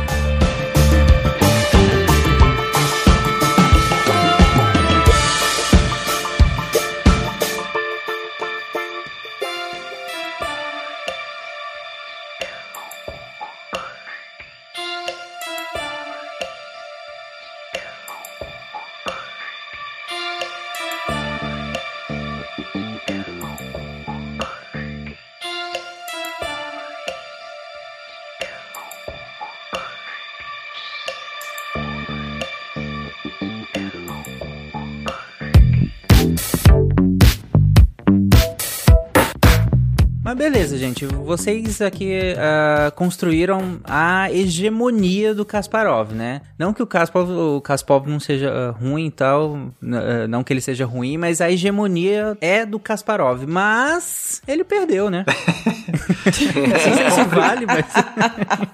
É, ele, hoje ele não é mais, né? Tanto- Mas o que importa, importa é o seguinte: ele ficou, ele é o recordista de mais anos em primeiro lugar do mundo. 20 anos ininterruptos como primeiro lugar. Isso é de longe, assim. O, assim por isso que ele é um dos maiores, né? É, depende da meta, você pode falar, ah, não sei o quê. Não importa. Kasparov tá na história do xadrez, ele é o campeão do mundo com mais tempo, maior rating por mais tempo, né? Ele só foi superado, né? Tem um rate, aquela pontuação, ele tem lá 2.851. Eu sei que pra quem não entende não vale nada, mas isso é absurdo, assim. É tipo. É, vamos dar um parâmetro pra galera, assim, tipo, um jogador acima da média que a gente tá acostumado em jogo, em família, em amigos, enfim. Um jogador acima da média tá ali pelos 1500, 1600 de rating, sabe? Não, acima da média tá mil. É, é verdade, é isso. Na verdade, ah, não, família. Jogador família. Tipo, vai. Na minha família, se ele souber que o cavalo anda em L, ele tá acima de muita gente. É, não, 1500, Lennon, já é muito à frente. Não, É, não, é, 1500. você tem razão, Não, você tem é razão. Assim, ó, Vamos voltar aí. 800, 800, você já joga acima da média. 900, o quê? Você já tá estudando. Mil, você já, cara, sério, você já ganha da, da sua rua inteira, e talvez do seu bairro inteiro. Se o teu bairro tem, tem assim, todo mundo na rua se reúne pra jogar um xadrez, você tá de parabéns. É, o meu bairro aqui é dominó. É o, é o mesmo do Tarek, inclusive. Aí, o Tarek se deu bem então, mano. Gente, urge a necessidade de um sidecast dominó, hein? É, então, mas só pra, só pra dar esse parâmetro, né? Tipo, 1500 é uma pessoa muito forte já, né? O Kasparov chegou em 2851. É, É, grande mestre é a partir de 2500, assim, que já é o título máximo, né, assim, de titulação. É, eles 2500. chamam de super grande mestre os, os 10 primeiros, né? Mas é tipo só um. Rapaz, a partir de marca. 2,600, ó, a partir de 2,600 você já começa a ser chamado super grande mestre. 2,700 você já, tipo assim, é inacreditável, porque lembra, essa diferença de 100 de rating já, já faz você ganhar 90% das partidas, entendeu? Se o cara de, sei lá, 2,600 estiver jogando com 2 de 500, sei lá, ele vai ganhar, é, sei lá, A 7 maioria. partidas de 10, alguma coisa assim, ele vai ganhar a maioria. Então, 2,851 é muita coisa, é muita coisa. E só foi batido pelo atual campeão mundial, o Magnus Carlsen, em 2013. Então, assim, é, é, realmente o Kasparov entrou aí, não, não tem como falar. É, né, alguns vão, depende da métrica, vão falar que o Bob Fischer tinha algumas coisas, mas o Bob Fischer não jogou mais, pô, né? E tem uma galera que fala que o rating também teve inflação, né? Então, se fosse corrigir o do Kasparov, ele seria maior que o do Magnus Carlsen, por algumas métricas. É, mas aí do Fischer seria maior, porque tem inflação de rate. Tem, tem várias co- confusões aí, não vamos entrar porque acho que é bobagem. Fato é, ele, ele, ele foi esse cara, né? Só que é, antes dele perder a hegemonia dele, aconteceu uma coisa interessante. Ele acabou tendo uma disputa com o Deep Blue, que foi um computador da IBM, então uma época que computadores mal conseguiam jogar xadrez. Era uma coisa, né, assim, você tinha toda essa zoeira. Gente, 96, né, cara? É, assim, é, então é, foi em 96 a partida. Antes disso, né, os, computadores eram assim rústicos. É, existia uma brincadeira de que assim, ah, o xadrez é a coisa que diferencia os- as pessoas dos- das máquinas, sabe? Tipo, o xadrez, o computador nunca jogaria. Sempre tem essa coisa, né? Inventam e, e, obviamente o computador sempre passa essas barreiras todas, né? Essa história tá marcada por isso. Não, mas assim, dá pra ver que tem uma. O, o computador é, jogar contra o ser humano, ele fica com uma clara desvantagem. Tu não pode mandar um sorvete pra ele, não pode levantar e ir pra sala do lado. Não vai desestabilizar. Não vai, tu vai dizer, nossa, eu tenho cinco anos. Aí o computador responde, eu fui montado ontem, tá? Então. Como é que tu vai? O psicológico ali já começa abalado. é verdade. É, Mas aí teve então um embate, né? A IBM investiu num supercomputador para conseguir vencer um campeão mundial e aí tem um match que o Kasparov ganhou por 4 a 2, só que ele perde, né? Esse 2 é duas vitórias do Deep Blue. Então ele perde. Primeira vez que um computador vence um campeão mundial, vence um jogador xadrez do nível do, do Kasparov, né? Porque para vencer jogador lá do bairro do Washa, tudo bem, né? Já conseguia fazer. Para vencer um campeão mundial não, não tinha. Pena, eu acho que ele venceu o primeiro match, não foi? Sim, ele vence por 4 a 2 O, Kas- o Kasparov vence por Ah, 4 a tá. 2 Aí, no ano seguinte, em 97, então assim, saiu manchada a imagem dos seres humanos, porque um computador venceu, mas não venceu o match. Venceu uma partida, mas não venceu o conjunto. Só que aí, no ano seguinte, não teve como. Foi o Deep Blue vence por 3,5 a 2,5, super acirrado. Mas aí, o computador fala, ok, eu vim pra ficar. Tipo, tchau, tchau. O computador disse isso. Disse, ele vence e joga na tela. Vim pra Drop ficar. the mic. né? É Bye, verdade, bye. eu era, eu era o mouse. Drop the mouse. É. Mas enfim, é, de, né, para falar sobre os computadores, isso é uma coisa à parte. Vamos voltar aqui para os seres humanos. Então, o que acontece então depois, Lennon? Que o, é, o Kasparov fica abalado, né? Perdeu pro Deep Blue, não se recupera. É, o Kasparov é foda, porque assim, ele começa a reclamar, né? Sempre quando o Kasparov perde, ele reclama, sabe? Ele é um mau perdedor. Ah, e não só é um mau perdedor, como ele é um mau vidente. Porque ele falou uma vez: um, é, um ser humano nunca perderá pra uma máquina, né? E ele perdeu. E teve uma vez que ele falou que uma mulher nunca venceria um campeão mundial. Ah, pronto. Aguarde verá. É, cuspiu pra cima, amigo. Ah, e ele cuspiu bastante pra cima. Não, mas aí É, foi, é. a- foi, foi, foi, foi. É, é por isso que eu falei que ele era controverso, assim, sabe? Às vezes Não, ele fazia. controverso é o Não, é, não, é babaca, contro- né? controverso sou eu. Ele, ele é machista, no mínimo, É, né? Sim, machista pra caralho. Controverso é chamar o Guaxa pra um cast de xadrez. É ter, o- é ter o Tarek Dominó de, de host. Isso é controverso. Exatamente. O cara é- machista. Sim, sim. Não, é, é isso que eu digo. é isso que eu falei, inclusive, antes, né, de a gente comentar do Kasparov. Por, por exemplo, você olha, um cara que chega num rating de 2.851, né, você, você se admira pela pessoa. É, é natural Uhum. isso. Não, sim, Aí o sim. cara faz um comentário desse, tipo, daí você já brocha, né? Tipo, olha, olha o pensamento do cara. né?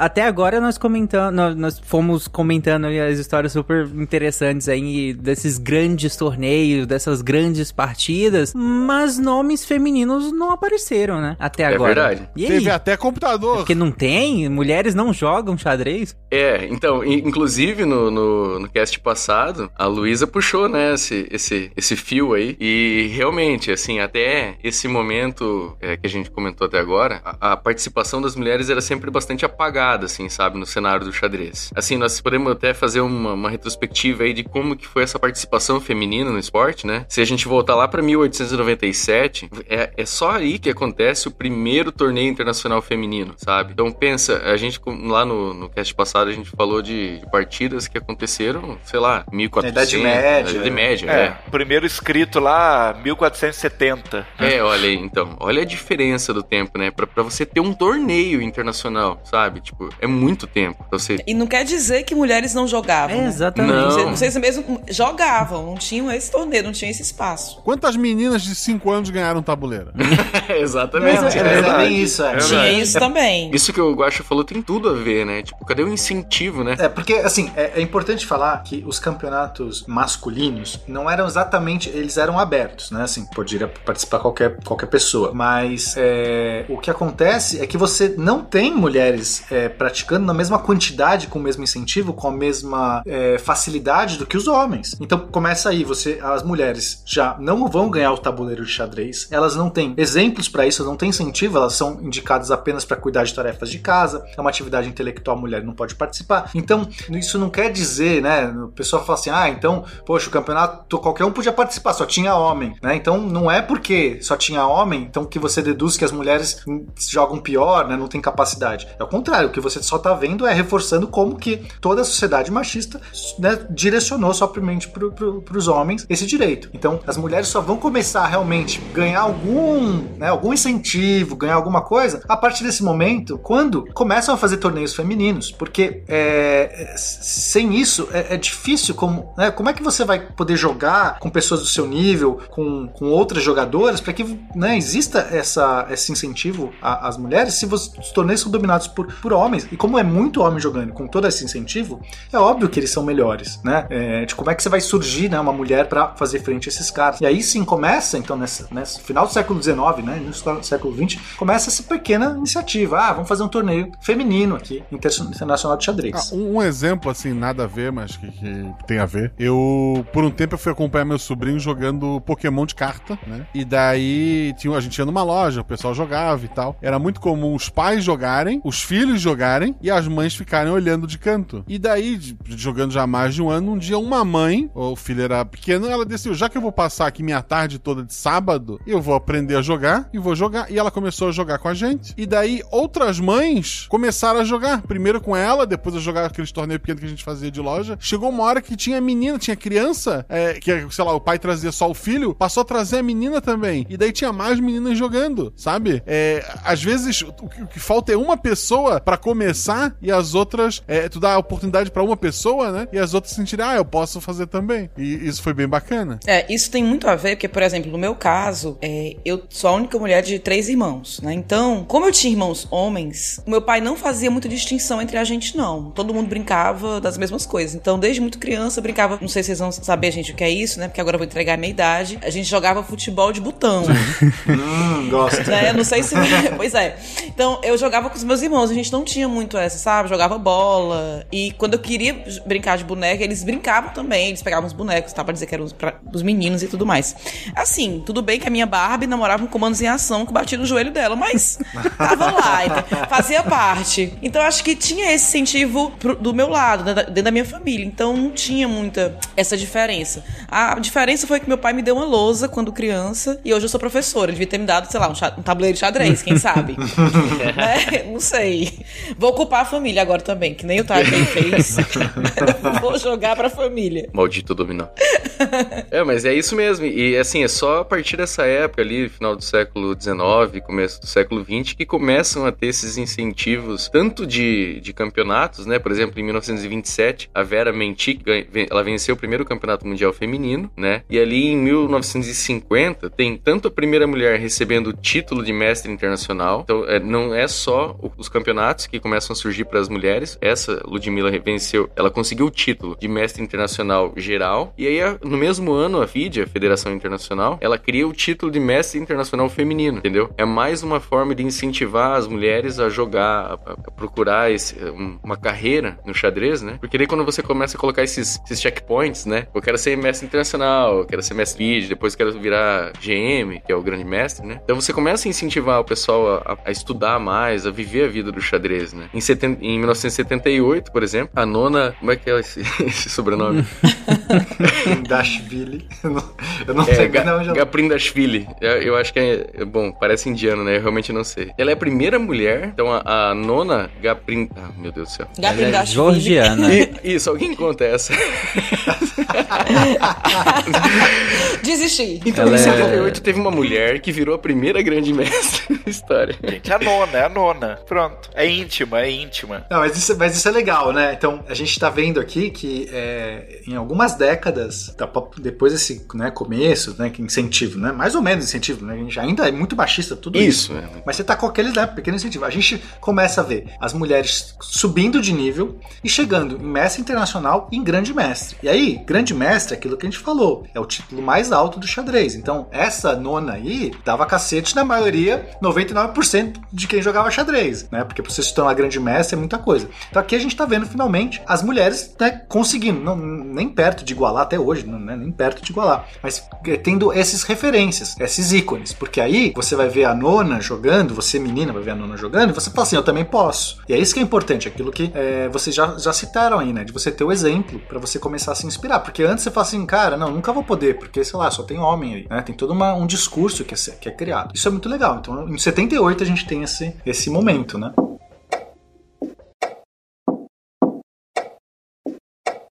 E olha que legal, né? Assim, nos anos 50, a Ludmilla vira mestre internacional. No mesmo ano, a FIDE cria mestre internacional feminino. Aí, em 78, a nona vira grande mestre, né? A primeira mulher a virar grande mestre. No mesmo ano, a FIDE cria o grande mestre feminino. E é interessante, só uma pausa aqui de uma fala que a Pena disse, interessante falar, como muitos de vocês disseram, que ainda hoje, né, tem poucas mulheres no ramo, ainda hoje existe machismo, e hoje a participação feminina nem se compara à participação masculina, mas que fique claro que não é por falta de capacidade. Existem outros fatores, né, e é bom sempre a gente pensar nisso, porque às vezes, né, não vocês, obviamente, vocês estão aqui contando essa história e falando de tudo, por que que chegamos a esse ponto, mas às vezes é, é usado a falta, essa, esse número menor de mulheres em algumas áreas justamente para comprovar, entre aspas, a inferioridade intelectual feminina. Olha, se é, tivesse o mesmo intelecto, tivesse a mesma capacidade, o número era igual de pessoas, né? Então tem essa falsa ilusão. E não tem nada a ver com isso, tem a ver com todos esses fatores históricos, falta de incentivo, dentre outras coisas que já foram comentadas aqui. Ô, Luísa, e nós temos prova científica disso que você tá falando, que não tem nada a ver com, com uma questão de gênero, e sim que a capacidade mental dos seres humanos são equivalentes, né? Ah, Então, aproveitando, eu queria fazer uma pergunta pra vocês. O certo é dama ou é rainha? A peça? Como que a gente chama o certo? É,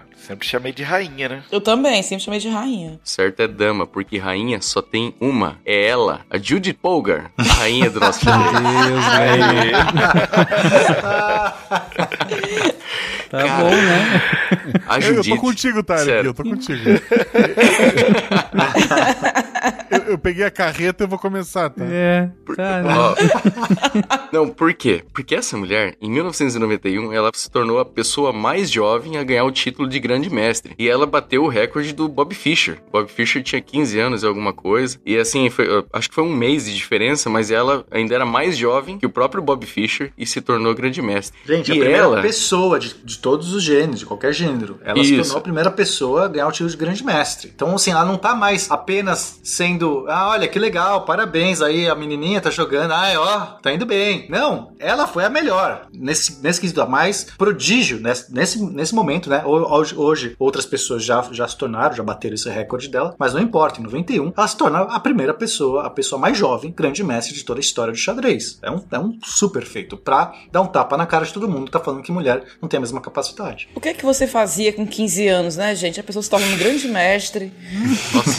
É Não, triste. Essa mulher, ela vai, ela vai dar tapa na cara de muita gente. Muita gente mesmo, assim. Ela, tipo, ela vai praticamente dar tapa na cara da sociedade inteira. Inclusive o próprio Kasparov, né? Que a gente tava falando ali acima. É, ele. é. Vai ter, vai Exatamente. ter uma questão com o Kasparov. aí, Exatamente. Vai ter duas questões com o Kasparov.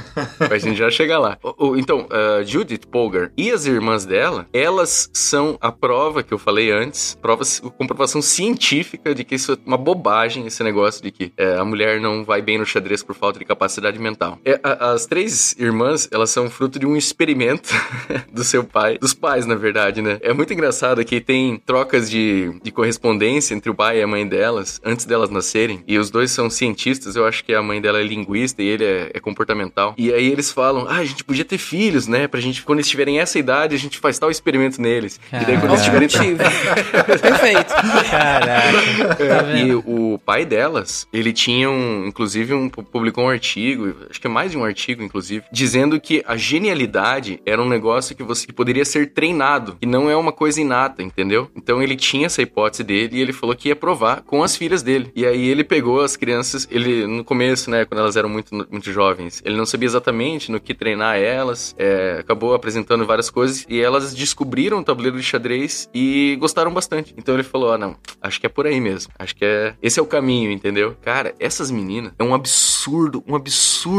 Sério, tem que, tem que ver elas assim, criancinhas jogando de costas uma pra outra, sabe? Tipo de memória, os que a gente chama de jogo cego, né? O blind, blind o blind chess. É, cara, é assim, é, é de se espantar, sabe? Então, a Judith, muito cedo, muito jovem já, ela já tava cacete aí, muito jogador forte. E ela tinha esse, esse es- espírito, sabe? Que inclusive foi, foram os pais delas que passaram pra elas, de não baixar a cabeça pra homem, sabe? É, vocês são tão fortes ou mais do que qualquer homem que, que apareça na frente de vocês. E aí elas tinham essa, essa necessidade de se provar, né? A Judith, Judith por exemplo, na- das três irmãs, é claro que ela se destacou. E até uma sacanagem, né, com as irmãs delas, porque elas eram muito fortes. Mas é tipo o Barrichello, sabe? Que era companheiro de equipe do, do Schumacher. puta, né? Foda, o cara era um puta corredor, mas tinha um melhor do lado. Então, a, a Judith, assim, é um absurdo total, assim. É considerada a melhor jogadora da história, sem dúvidas, assim, né? Ela é simplesmente genial e mostrando que a hipótese do pai dela até tinha um fundo de razão, né? É, ela, ela, ela figurou né, entre os 10 maiores de- no ranking. E então, assim, e até hoje ela é sempre um nome é, colocado entre os maiores do xadrez. Então, o que ela, o que ela conquistou tá, tá assim, é sem igual. As partidas dela, muito criativa, é, é, sabe, com ideias é, de, sabe, que, que, que trazem, assim, mov- momentos, movimentos muito, muito interessantes. Então, assim, ela, ela fez, ela, ela, ela construiu o xadrez também, ela não foi só uma coadjuvante, né? Então, isso é muito legal. É, teve, teve algum, algumas questões aí com, com o Kasparov, né? Um dos, um dos incidentes, vamos dizer assim, ela jogando com o Kasparov, tem uma regra no xadrez, que é o seguinte, se você é, pega uma peça na mão, né, toca na peça, você tem que jogar aquela peça. E aí, quando você larga a peça, jogou, tipo, né? Então, primeiro, você tocou na peça, você vai ter que mover aquela peça, aí soltou, soltou, acabou, né? Fácil, porque senão a pessoa, oh, peraí, não sei o quê. O que acontece? O Kasparov lá num- jogando com ela, então não tá falando de qualquer um, tá falando do Kasparov. E ela tinha, acho que 15 anos ou por aí. Ela era bem jovem. E aí teve um lance que é, o Kasparov pega o cavalo, assim, dele, né? Aí ele tá ali, então ele vai jogar com o cavalo, tá pensando ali, ele- aí ele posiciona num lugar lugar, ele solta. No, no que ele solta, ele se arrepende, ele vê alguma coisa. E pega. Imediatamente, assim, sabe? Ele solta e pega. E, e olha, faz aquela, tipo, ah, ninguém viu, ninguém viu, não. Mão mais, mão mais rápida que os olhos, sabe? Aquela coisa. Eu, peguei. tem- Só que ela olha pra ele com uma cara do tipo, sério, velho? Você tá sério? Eu, eu vi esse negócio aí. Você vai fazer isso mesmo? Ela olha com uma cara de reprovação. Aí ele vai lá e põe, muda o, lugar do cavalo, põe outro lugar, né? E assim, né? Pô, fi- ficou, é uma mancha, é uma, é uma mancha dessas da, na- no, no Kasparov, né? É, ela ficou com receio, assim, porque imagina, né? Você é uma, um adolescente ali, tá jogando contra o campeão mundial, o cara mais respeitado da história, assim, do xadrez, pelo menos, né? Tá ali na tua frente, com aquela cara dele, assim. Ela não, ela não, nem reclamou, sabe? Tipo, ela simplesmente engoliu aquilo,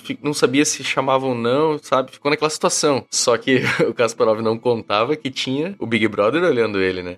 Tem filmagem, tem, você consegue encontrar isso aí no, no YouTube, tem alguns uns vídeos assim, até tinham tirado numa época, sabe? Acho que ele fez algum lobby pra tirarem da, da internet, mas tem uns, uns vídeos aí que mostra, assim, não tem a menor dúvida, sabe? Que ele solta, o cavalo depois pega rapidinho. assim. E ela na hora ela já dá uma olhadinha pra ele. É bem legal de ver. É interessante que, enquanto vocês falavam, eu vi aqui que vocês colocaram que ela sofreu uma série de preconceitos, né? Tal, por ser mulher e, e aparentemente por ser bonita também, uma mulher bonita, né? Ai, foda, é foda, gente, entendo. Sim. Acho justo. Ai, te entendo, Judite, poxa. Luísa, eu quero deixar registrado que eu fui o único que não ri, tá? Eu também não rio, eu também não. Então aqui, ó. Achei respeitoso Obrigado. vocês, né?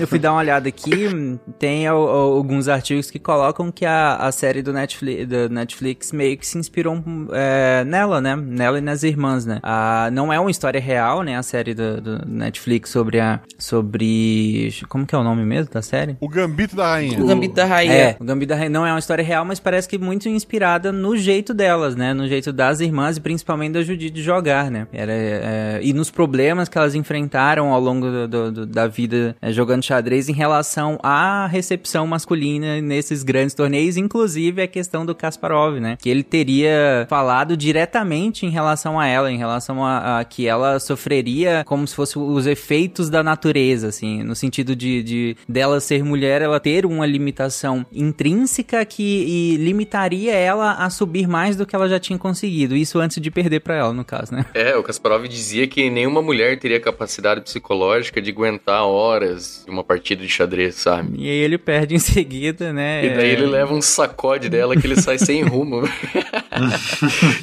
Gente, procurem, sério, ouvinte, procura no, no YouTube. Tem análise desse jogo, Judith Polgar versus Kasparov. É muito legal de ver, assim, ela, sério, deixa ele sem chão. E ele era o grande atacador da época, né, o ofensivo. E, de repente, ele senta ali na frente, ela olha com a cara mais feia que a dele e, sabe, ele não aguenta. É muito legal de ver essa partida.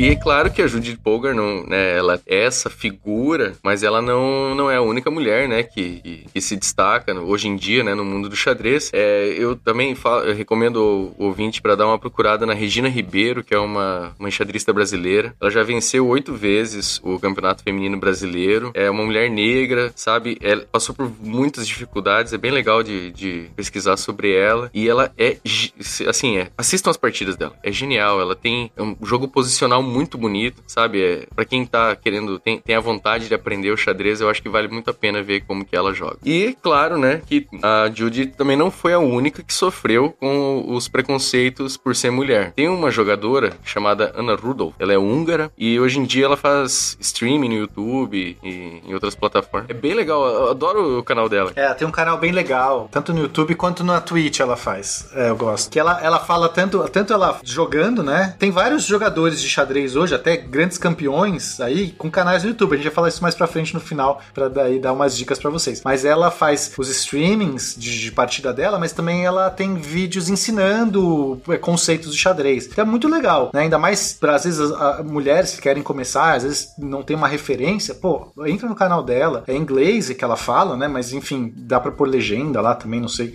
as línguas que dá, mas dá pra pôr, acho que uma tradução automática se não falar inglês. Eu acho que é uma ótima referência hoje, assim, pra quem quiser falar, né? Tipo, seria legal. Mas aconteceu uma história com ela, né, Leno? Pois é, Ana Rudolph, ela é uma, uma mulher, assim, bastante vaidosa, ela, ela sempre usou bastante maquiagem, batom, ela tem coleção de batons e tudo mais. E, assim, ela é uma jogadora bastante forte, mas teve um campeonato que ela tava participando, em 2007, na França, que os outros jogadores, em questão daquele rating que a gente tava falando até agora, aquela, aquela medida, né, ela tava um pouco abaixo, em, em relação a alguns até bastante abaixo, em questão de rating mesmo, sabe? Mas ela tava num dia inspirado, sabe? Ela começou, entrou no- na- nas partidas, assim, foi ganhando uma atrás da outra. Ela teve ali, acho que chegou até quatro vitórias consecutivas. Ela tava tendo um dia brilhante, sabe? Aí começaram a meio que desconfiar dela. Aí um cara lá, babacão, começou.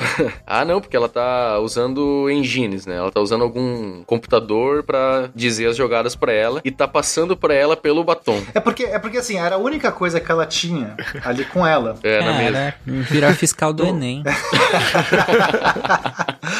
É o ego ferido do cara que é, que sabe, ele- como, como é que essa mulher aqui que tá com rating, sei lá, 100 abaixo de mim, não sei quantos que dá, mas é, vem, me venceu. Tem que ter alguma explicação, porque não, né, como é que eu perdi pra uma mulher? Começa, e daí começa a procurar. E aí, ah, então é o batom, porque você tá com esse batom com- na mão aí, né, à disposição, né, tá tipo, aqui a, a sua, mão, a sua mão, você tá, tem algum código nesse batom. Por que, que uma mulher andaria com batom, né? Não faz Né? sentido. Não consigo imaginar. né? Nunca viu meus companheiros enxadristas com batom? Essa mulher tá de batom? Não, Você batom. Olha, isso é muito. Gente, isso é tão comum. Isso é tão comum. Eu, minha área é matemática, então, assim, tem muitos homens, né? Eu sempre estudei com homens, trabalhei com homens. E as seleções que eu participei, em que eram muitos homens, só eu de mulher, se eu ganhasse, se eu é, fosse contratada na empresa ou passasse no concurso, é muito comum eu ouvir. Eu ouvi. É, a única mulher que tinha no- na competição ou no- na seleção entrou porque, né, tem uns atributos que nós não temos. É sempre assim.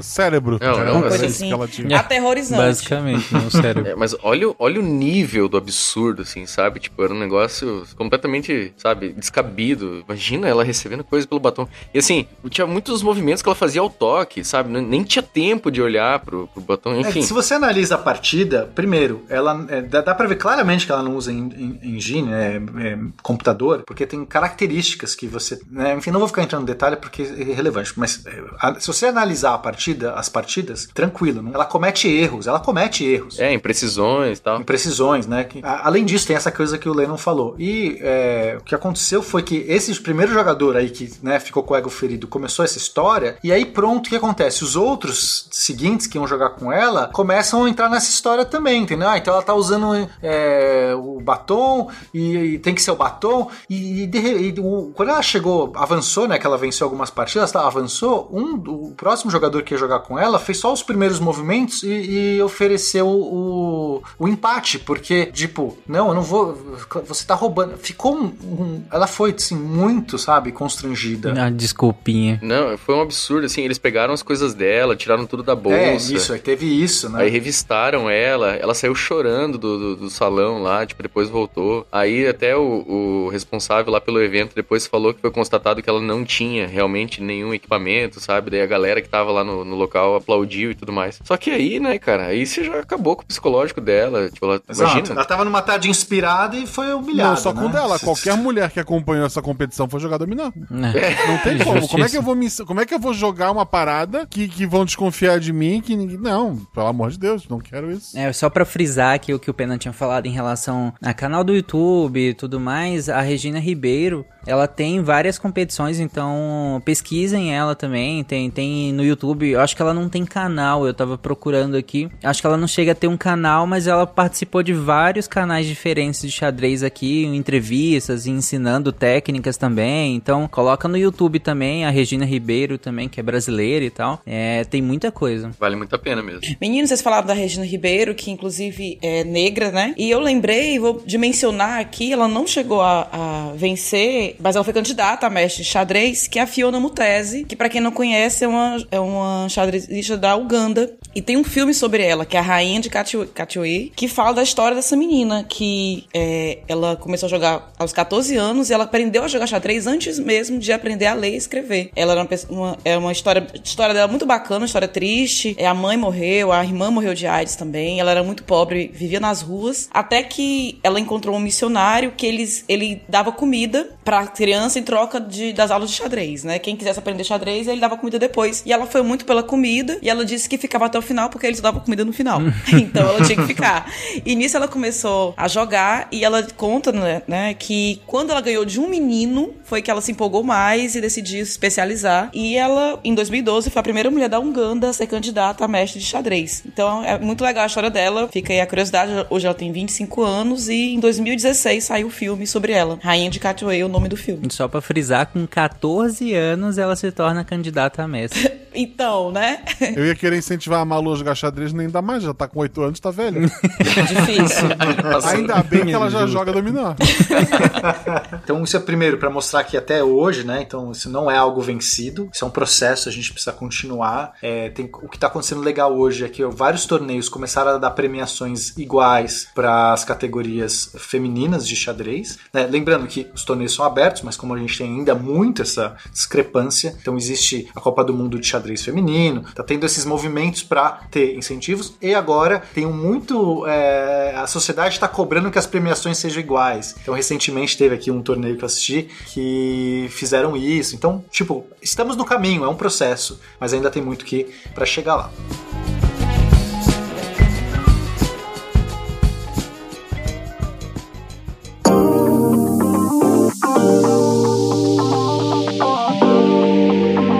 Olá, pessoas! Olha eu aqui para mais um momento gameplay! Dentro do nosso assunto de chess, de xadrez, conversei com Linda Jean. A Linda me contou, a Linda foi linda. Ela me contou sobre como que ela começou a curtir xadrez. Eu falei, né, tinha falado um momento antes da conversa que meu pai que me ensinou e tal, e que eu, enfim, sei os movimentos, mas não sou assim. é o meu máximo, né? Eu só sei alguns movimentos. O, o que que cada peça faz. e aí ela me contou a história dela. Eu vou colocar aqui para vocês ouvirem e depois a gente conversa. E aí eu queria que vocês ouvissem alguns pontos específicos, já que a gente tá falando de xadrez. Ela fala sobre quem foi que ensinou para ela, né? Como que ela se interessou pelo xadrez. Ela fala com quem ela joga xadrez e com quem ela aprendeu a fazer aquelas aberturas, openers. Ah, e qual é o opener que ela faz? Vamos ver se vocês conseguem ouvir isso aí. Vai, toca DJ! Very exciting. Um, I have a grandfather who was really into chess. He had like this whole bookshelf dedicated to it. And so, and he would have these huge like pieces this big and a big board. So as kids, we really like to play with it, you know? And sometimes he'd even be like, well, you guys are interested. Let's sit down and learn it. And so that's how I, I started learning uh, chess. Now I have a brother who will play with me and he's way better. And I've been playing longer and he's just better. I don't know what it is. Um, he's just smarter or something. but I did learn a few openers. So like the knights openers really. Uh, so if you just learn an opener, just learn to pull the knights out in front and then move a few pieces after that because you can move the knights out in front of the, the Yeah, pawns yeah. to the side. So um, and that that usually gets people going because it really challenges them. So if they're not familiar with chess, it gets people kind of off center. But if they are familiar, they've seen it and they're not like impressed. so so I just know a few, you know, and then That's a good tip. E aí, viram que quem ensinou pra ela, quem, quem deu início à vida de xadrez, xadrezista? Ai meu Deus, agora me perdi, não sei como é que fala. Ahn, foi o avô dela, que tinha umas peças grandonas e tal em casa, e falou: Uai, já que vocês estão brincando aí, vamos aprender a jogar. E aí ela joga bastante com o irmão e ela aprendeu a fazer openers com o cavalo, né? O knight. E aí é, ela fala que é, as pessoas ficam bem impressionadas. Então essa é uma dica, se você for jogar com alguém que conhece xadrez, se você faz essa abertura usando os cavalos, a pessoa vai ficar impressionada. Eu gostei da dica.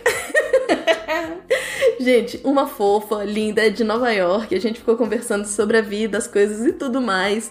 E assim como ela, tem vários professores super, super, super, super interessantes para vocês fazerem curso no Cambly. E esse mês de agosto, eu vou dizer uma coisa. Se você entrar no cambly.com, Cambly se escreve como C-A-M-B-L-Y. Se você entra lá no cambly.com e se inscreve, além da aula grátis, com o nosso código WorkSciCast, você vai ganhar um curso de business. Um curso de business de graça. Todo mundo que se inscrever usando WorkSciCast ou só clicar aí no nosso link e se inscrever no Cambly, vocês conseguem um curso de business. E vou dizer que curso de business é massa, importantíssimo pra vida e pra tudo. Então, dia 30 do 8, todo mundo recebe, todo mundo que se inscreveu no mês de agosto vai receber no dia 30 do 8 o curso de business da Cambly.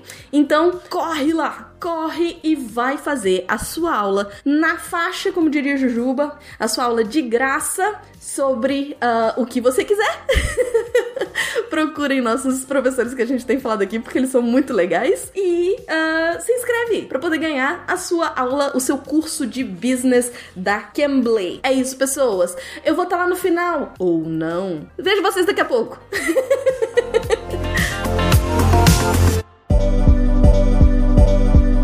Bom, gente, é- essa última parte a gente comentou, inclusive a gente falou, o tom que a gente falava às vezes parecia que a gente ainda tava naquela parte histórica, mas essas pessoas que nós citamos agora, principalmente as mulheres que nós citamos agora, são todas contemporâneas, tá todo mundo vivo aí, inclusive, tá, gente? É que às vezes a gente ficou citando como se fosse uma coisa antiga e tal, mas não, é, é recente pra caramba. E aí, aproveitando o gancho, como, que gente- como é que tá hoje? Como é que é o cenário hoje mesmo, atual do, do, do xadrez? Quem são os nomes? São esses mesmos que a gente acabou de citar? Surgiu gente nova? Como é que tá? E aí a gente entra numa parte que, se você ouviu já esses dois episódios sobre xadrez, imagino que quem não joga, ou quem joga pouco, ou quem não joga nada como eu, esteja empolgado. Caramba, eu quero aprender a jogar isso. É, é- realmente é uma curva tão interessante de quanto mais você aprende, melhor você joga de fato. É sem aquele componente sorte muito grande, igual a gente tava brincando aqui, é, que, que não tem tanto assim, que é realmente fascinante, algo que você pode estudar mais, jogar mais e se tornar cada vez melhor naquilo. Ou se você quer só se divertir também com os amigos, está extremamente válido. E a gente vai fechar esse episódio falando como, onde procurar informação sobre isso para que a gente possa aprender a jogar. É, então, assim, o xadrez ah, contemporâneo, né, atual, assim, pô, tá, é, permite muita coisa, porque a tecnologia ajudou muito. Então a gente vai ter partidas pela internet, é, a gente vai ter outras formas de jogar xadrez blitz muito rápido, que você com o mouse você consegue manipular,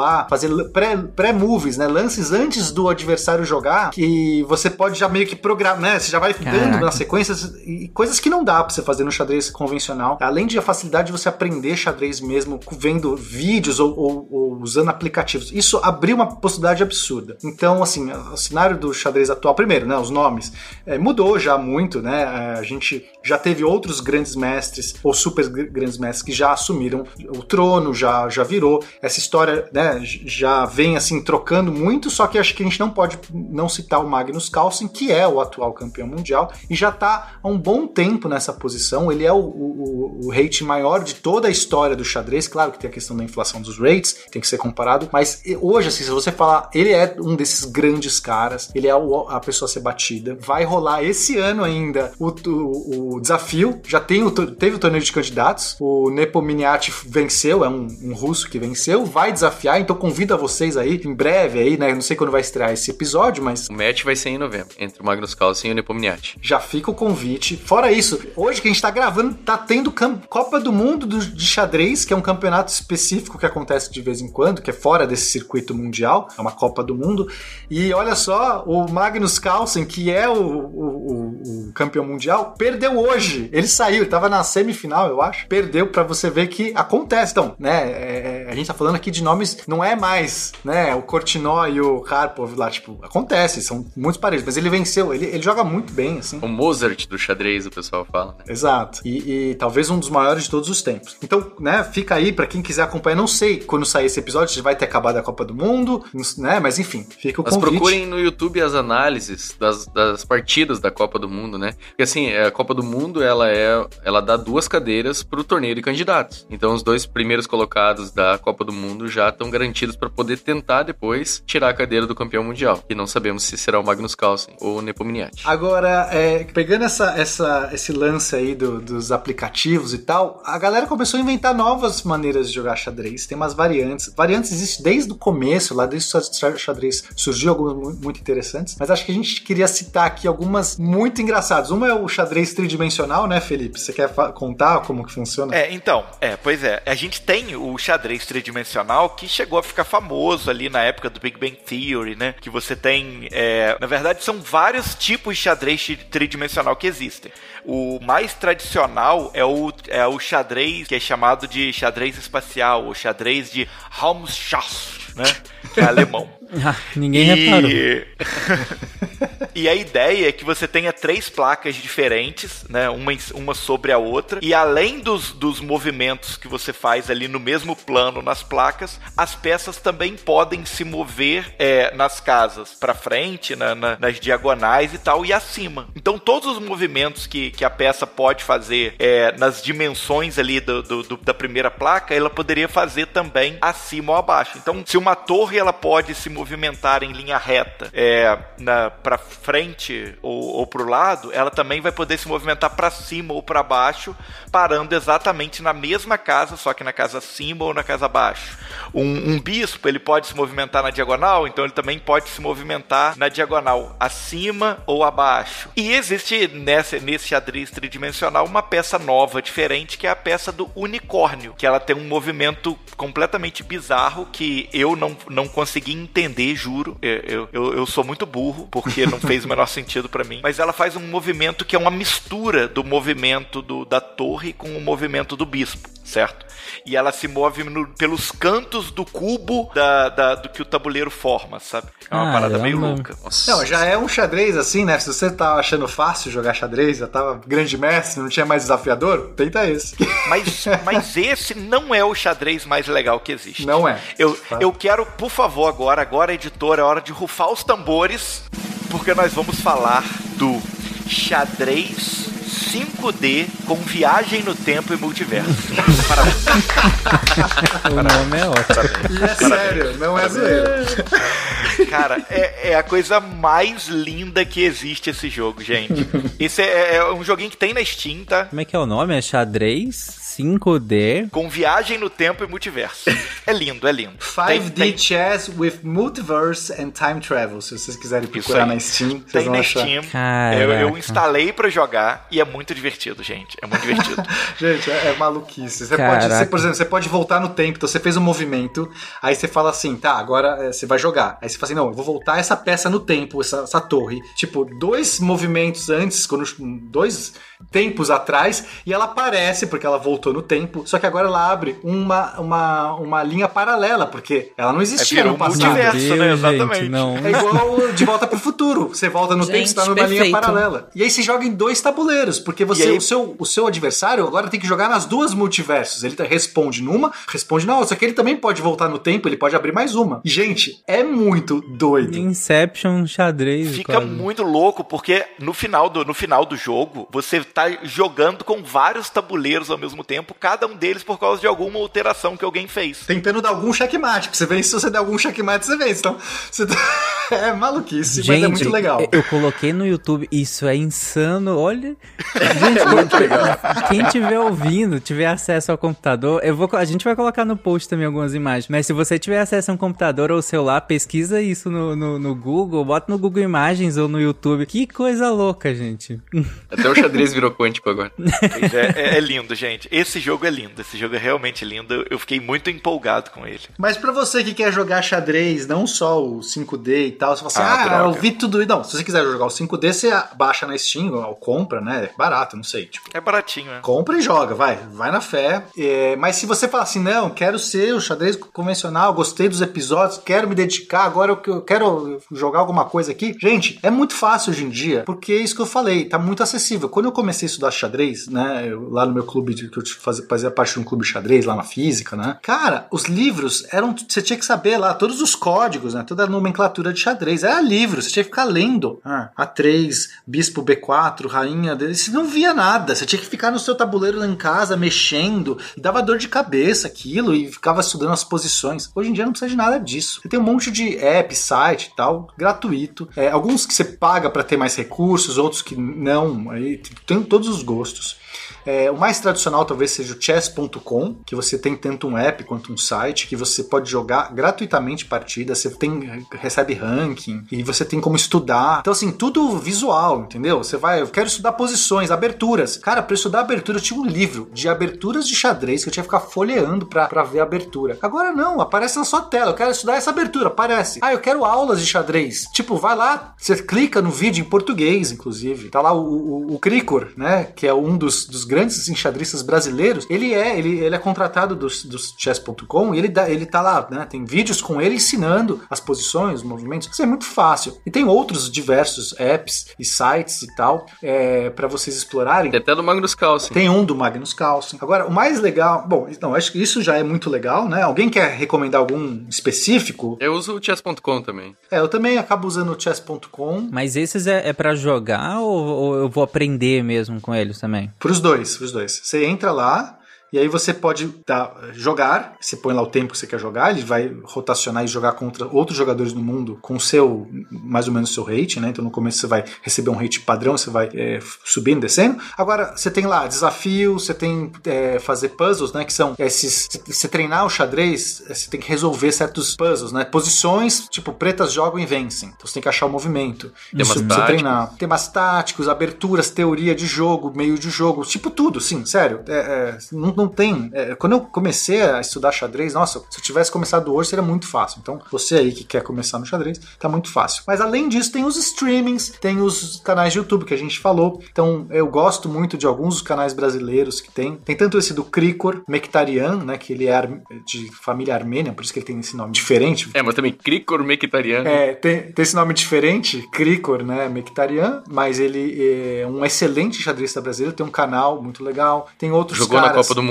Tava na, é, ele tava nessa Copa do Mundo aí, saiu em alguma etapa aí, mas foi muito bem. A gente tem aí também uns grandes de divulgação que é o Rafael Chess e o Rafael, o Rafael Leite. Que, É o Rafa que são- Chess, eu acho. Rafa Chess, que eu recomendo muito, tipo, esses dois, assim, que desde ensinar realmente como jogar, até é isso, né? Você quer acompanhar as partidas do Mundial, não vai no site do Mundial. Esses caras transmitem as partidas e tem gravados as melhores partidas, comentadas, super acessível. Não tem como você. Essas partidas do Fischer que a gente falou, do Cortinói, desses caras todos, tem todas as partidas comentadas. Então, A Judith Polgar dando um cacete no Kasparov. da Jiu-Jitsu Pro, tem todas essas. Você vai lá e fala, eu quero. O Pena falou dessa partida Match Fantasma. Clica. Vai ter, inclusive, do Rafael Leitão. Match Fantasma. Tem um vídeo do Rafael Leitão, que é um grande mestre brasileiro, um dos maiores ranqueados do Brasil. Tem contando essa história pra você com as partidas, ou algumas partidas selecionadas. Então, gente, é um prato cheio. Então, YouTube aí, os apps pra você. Não tem como não se aventurar se você quiser o desafio. É, eu acho que quem tá nos ouvindo aí que tem mais de 5 anos, não desanima. A gente pode começar, talvez,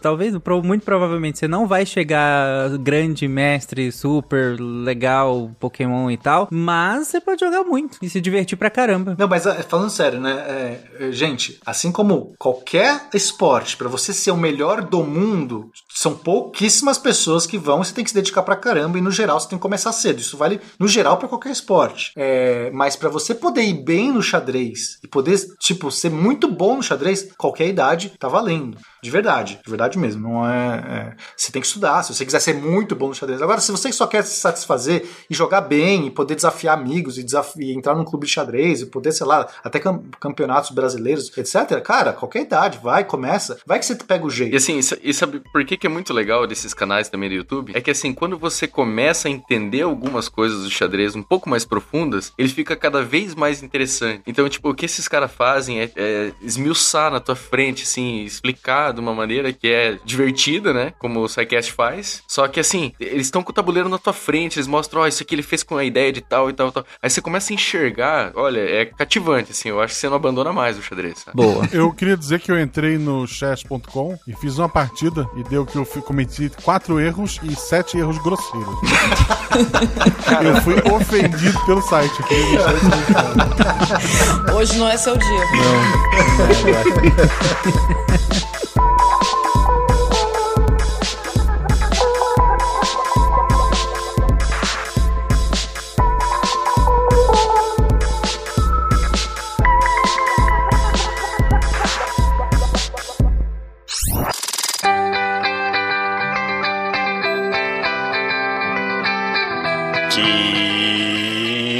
texto da semana dedo aqui, que já vai fechar e não vai abrir. O que? Você não leu? É, gente, aqui é o André Trapani. Eu vim falar sobre os testes dessa semana. A Deb não pôde vir hoje, ela falou alguma coisa sobre testar um sistema de realidade virtual para um jogo, alguma coisa a ver com a RP Guacha. O Nimi que era pra estar aqui, mas ele não apareceu e eu acho que ele não leu os textos dessa semana. Vamos ver o que, que ele perdeu então, gente. O- na segunda, a gente teve um texto da Gláucia, Como funciona o termômetro, parte 2. O texto está muito bom. Ela vai falar sobre os vários tipos de termômetro, como que funciona cada um e o que, que acontece quando você entra no supermercado e alguém aponta aquele termômetro na sua cabeça, né? Na terça-feira, a gente teve uma resenha da Isabela Fontanella, Os Sete Maridos de Evelyn Hugo. O- a resenha tá muito boa e o livro parece ser excelente. Com certeza vocês vão querer ler. Confere lá e volta aqui contar pra mim. Na quarta, o Emerson Souza veio falar sobre a porta dele que emperra pela manhã. Gente, tá excelente. Ele pega um problema cotidiano e simplesmente traz a física por trás desse problema, né? Quem diria que a física tá no nosso dia a dia? Acho que todo mundo, né? Mas é, confere lá. Na quinta-feira, a Michelle Montovani fez mais uma resenha, O País dos Cegos e Outras Histórias. É um livro de contos do H.G. Wells. Aposto que mesmo quem conhece o H.G. Wells bastante, que, que é fã dele, vai achar lá pelo menos um conto que não nunca leu, porque são vários, contos menos conhecidos dele e parecem ser sensacionais. Assim, a resenha tá ótima. Yeah. É, com certeza eu vou pegar muitos desses para ler. Vocês também, se vocês forem lá ler. Então confiram a resenha. E na sexta, né, agora saindo agora, é um texto da Bruna Dir falando da tecnologia da gravidez. E esse texto traz vários apps e dicas de, de de certa forma como a tecnologia, né, do- da- dos aplicativos móveis ajudam as mulheres que estão querendo engravidar ou que já estão grávidas.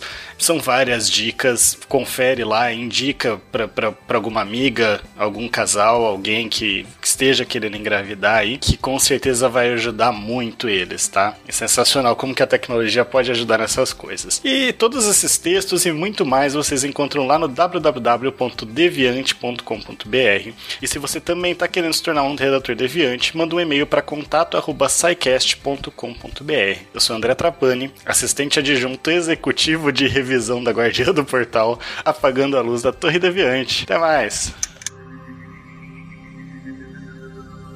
Se a ciência não for divertida, tem alguma coisa errada.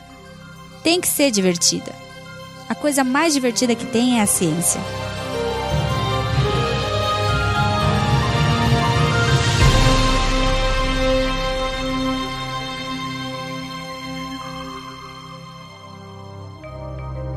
Este programa foi produzido por Mentes Deviantes. deviante.com.br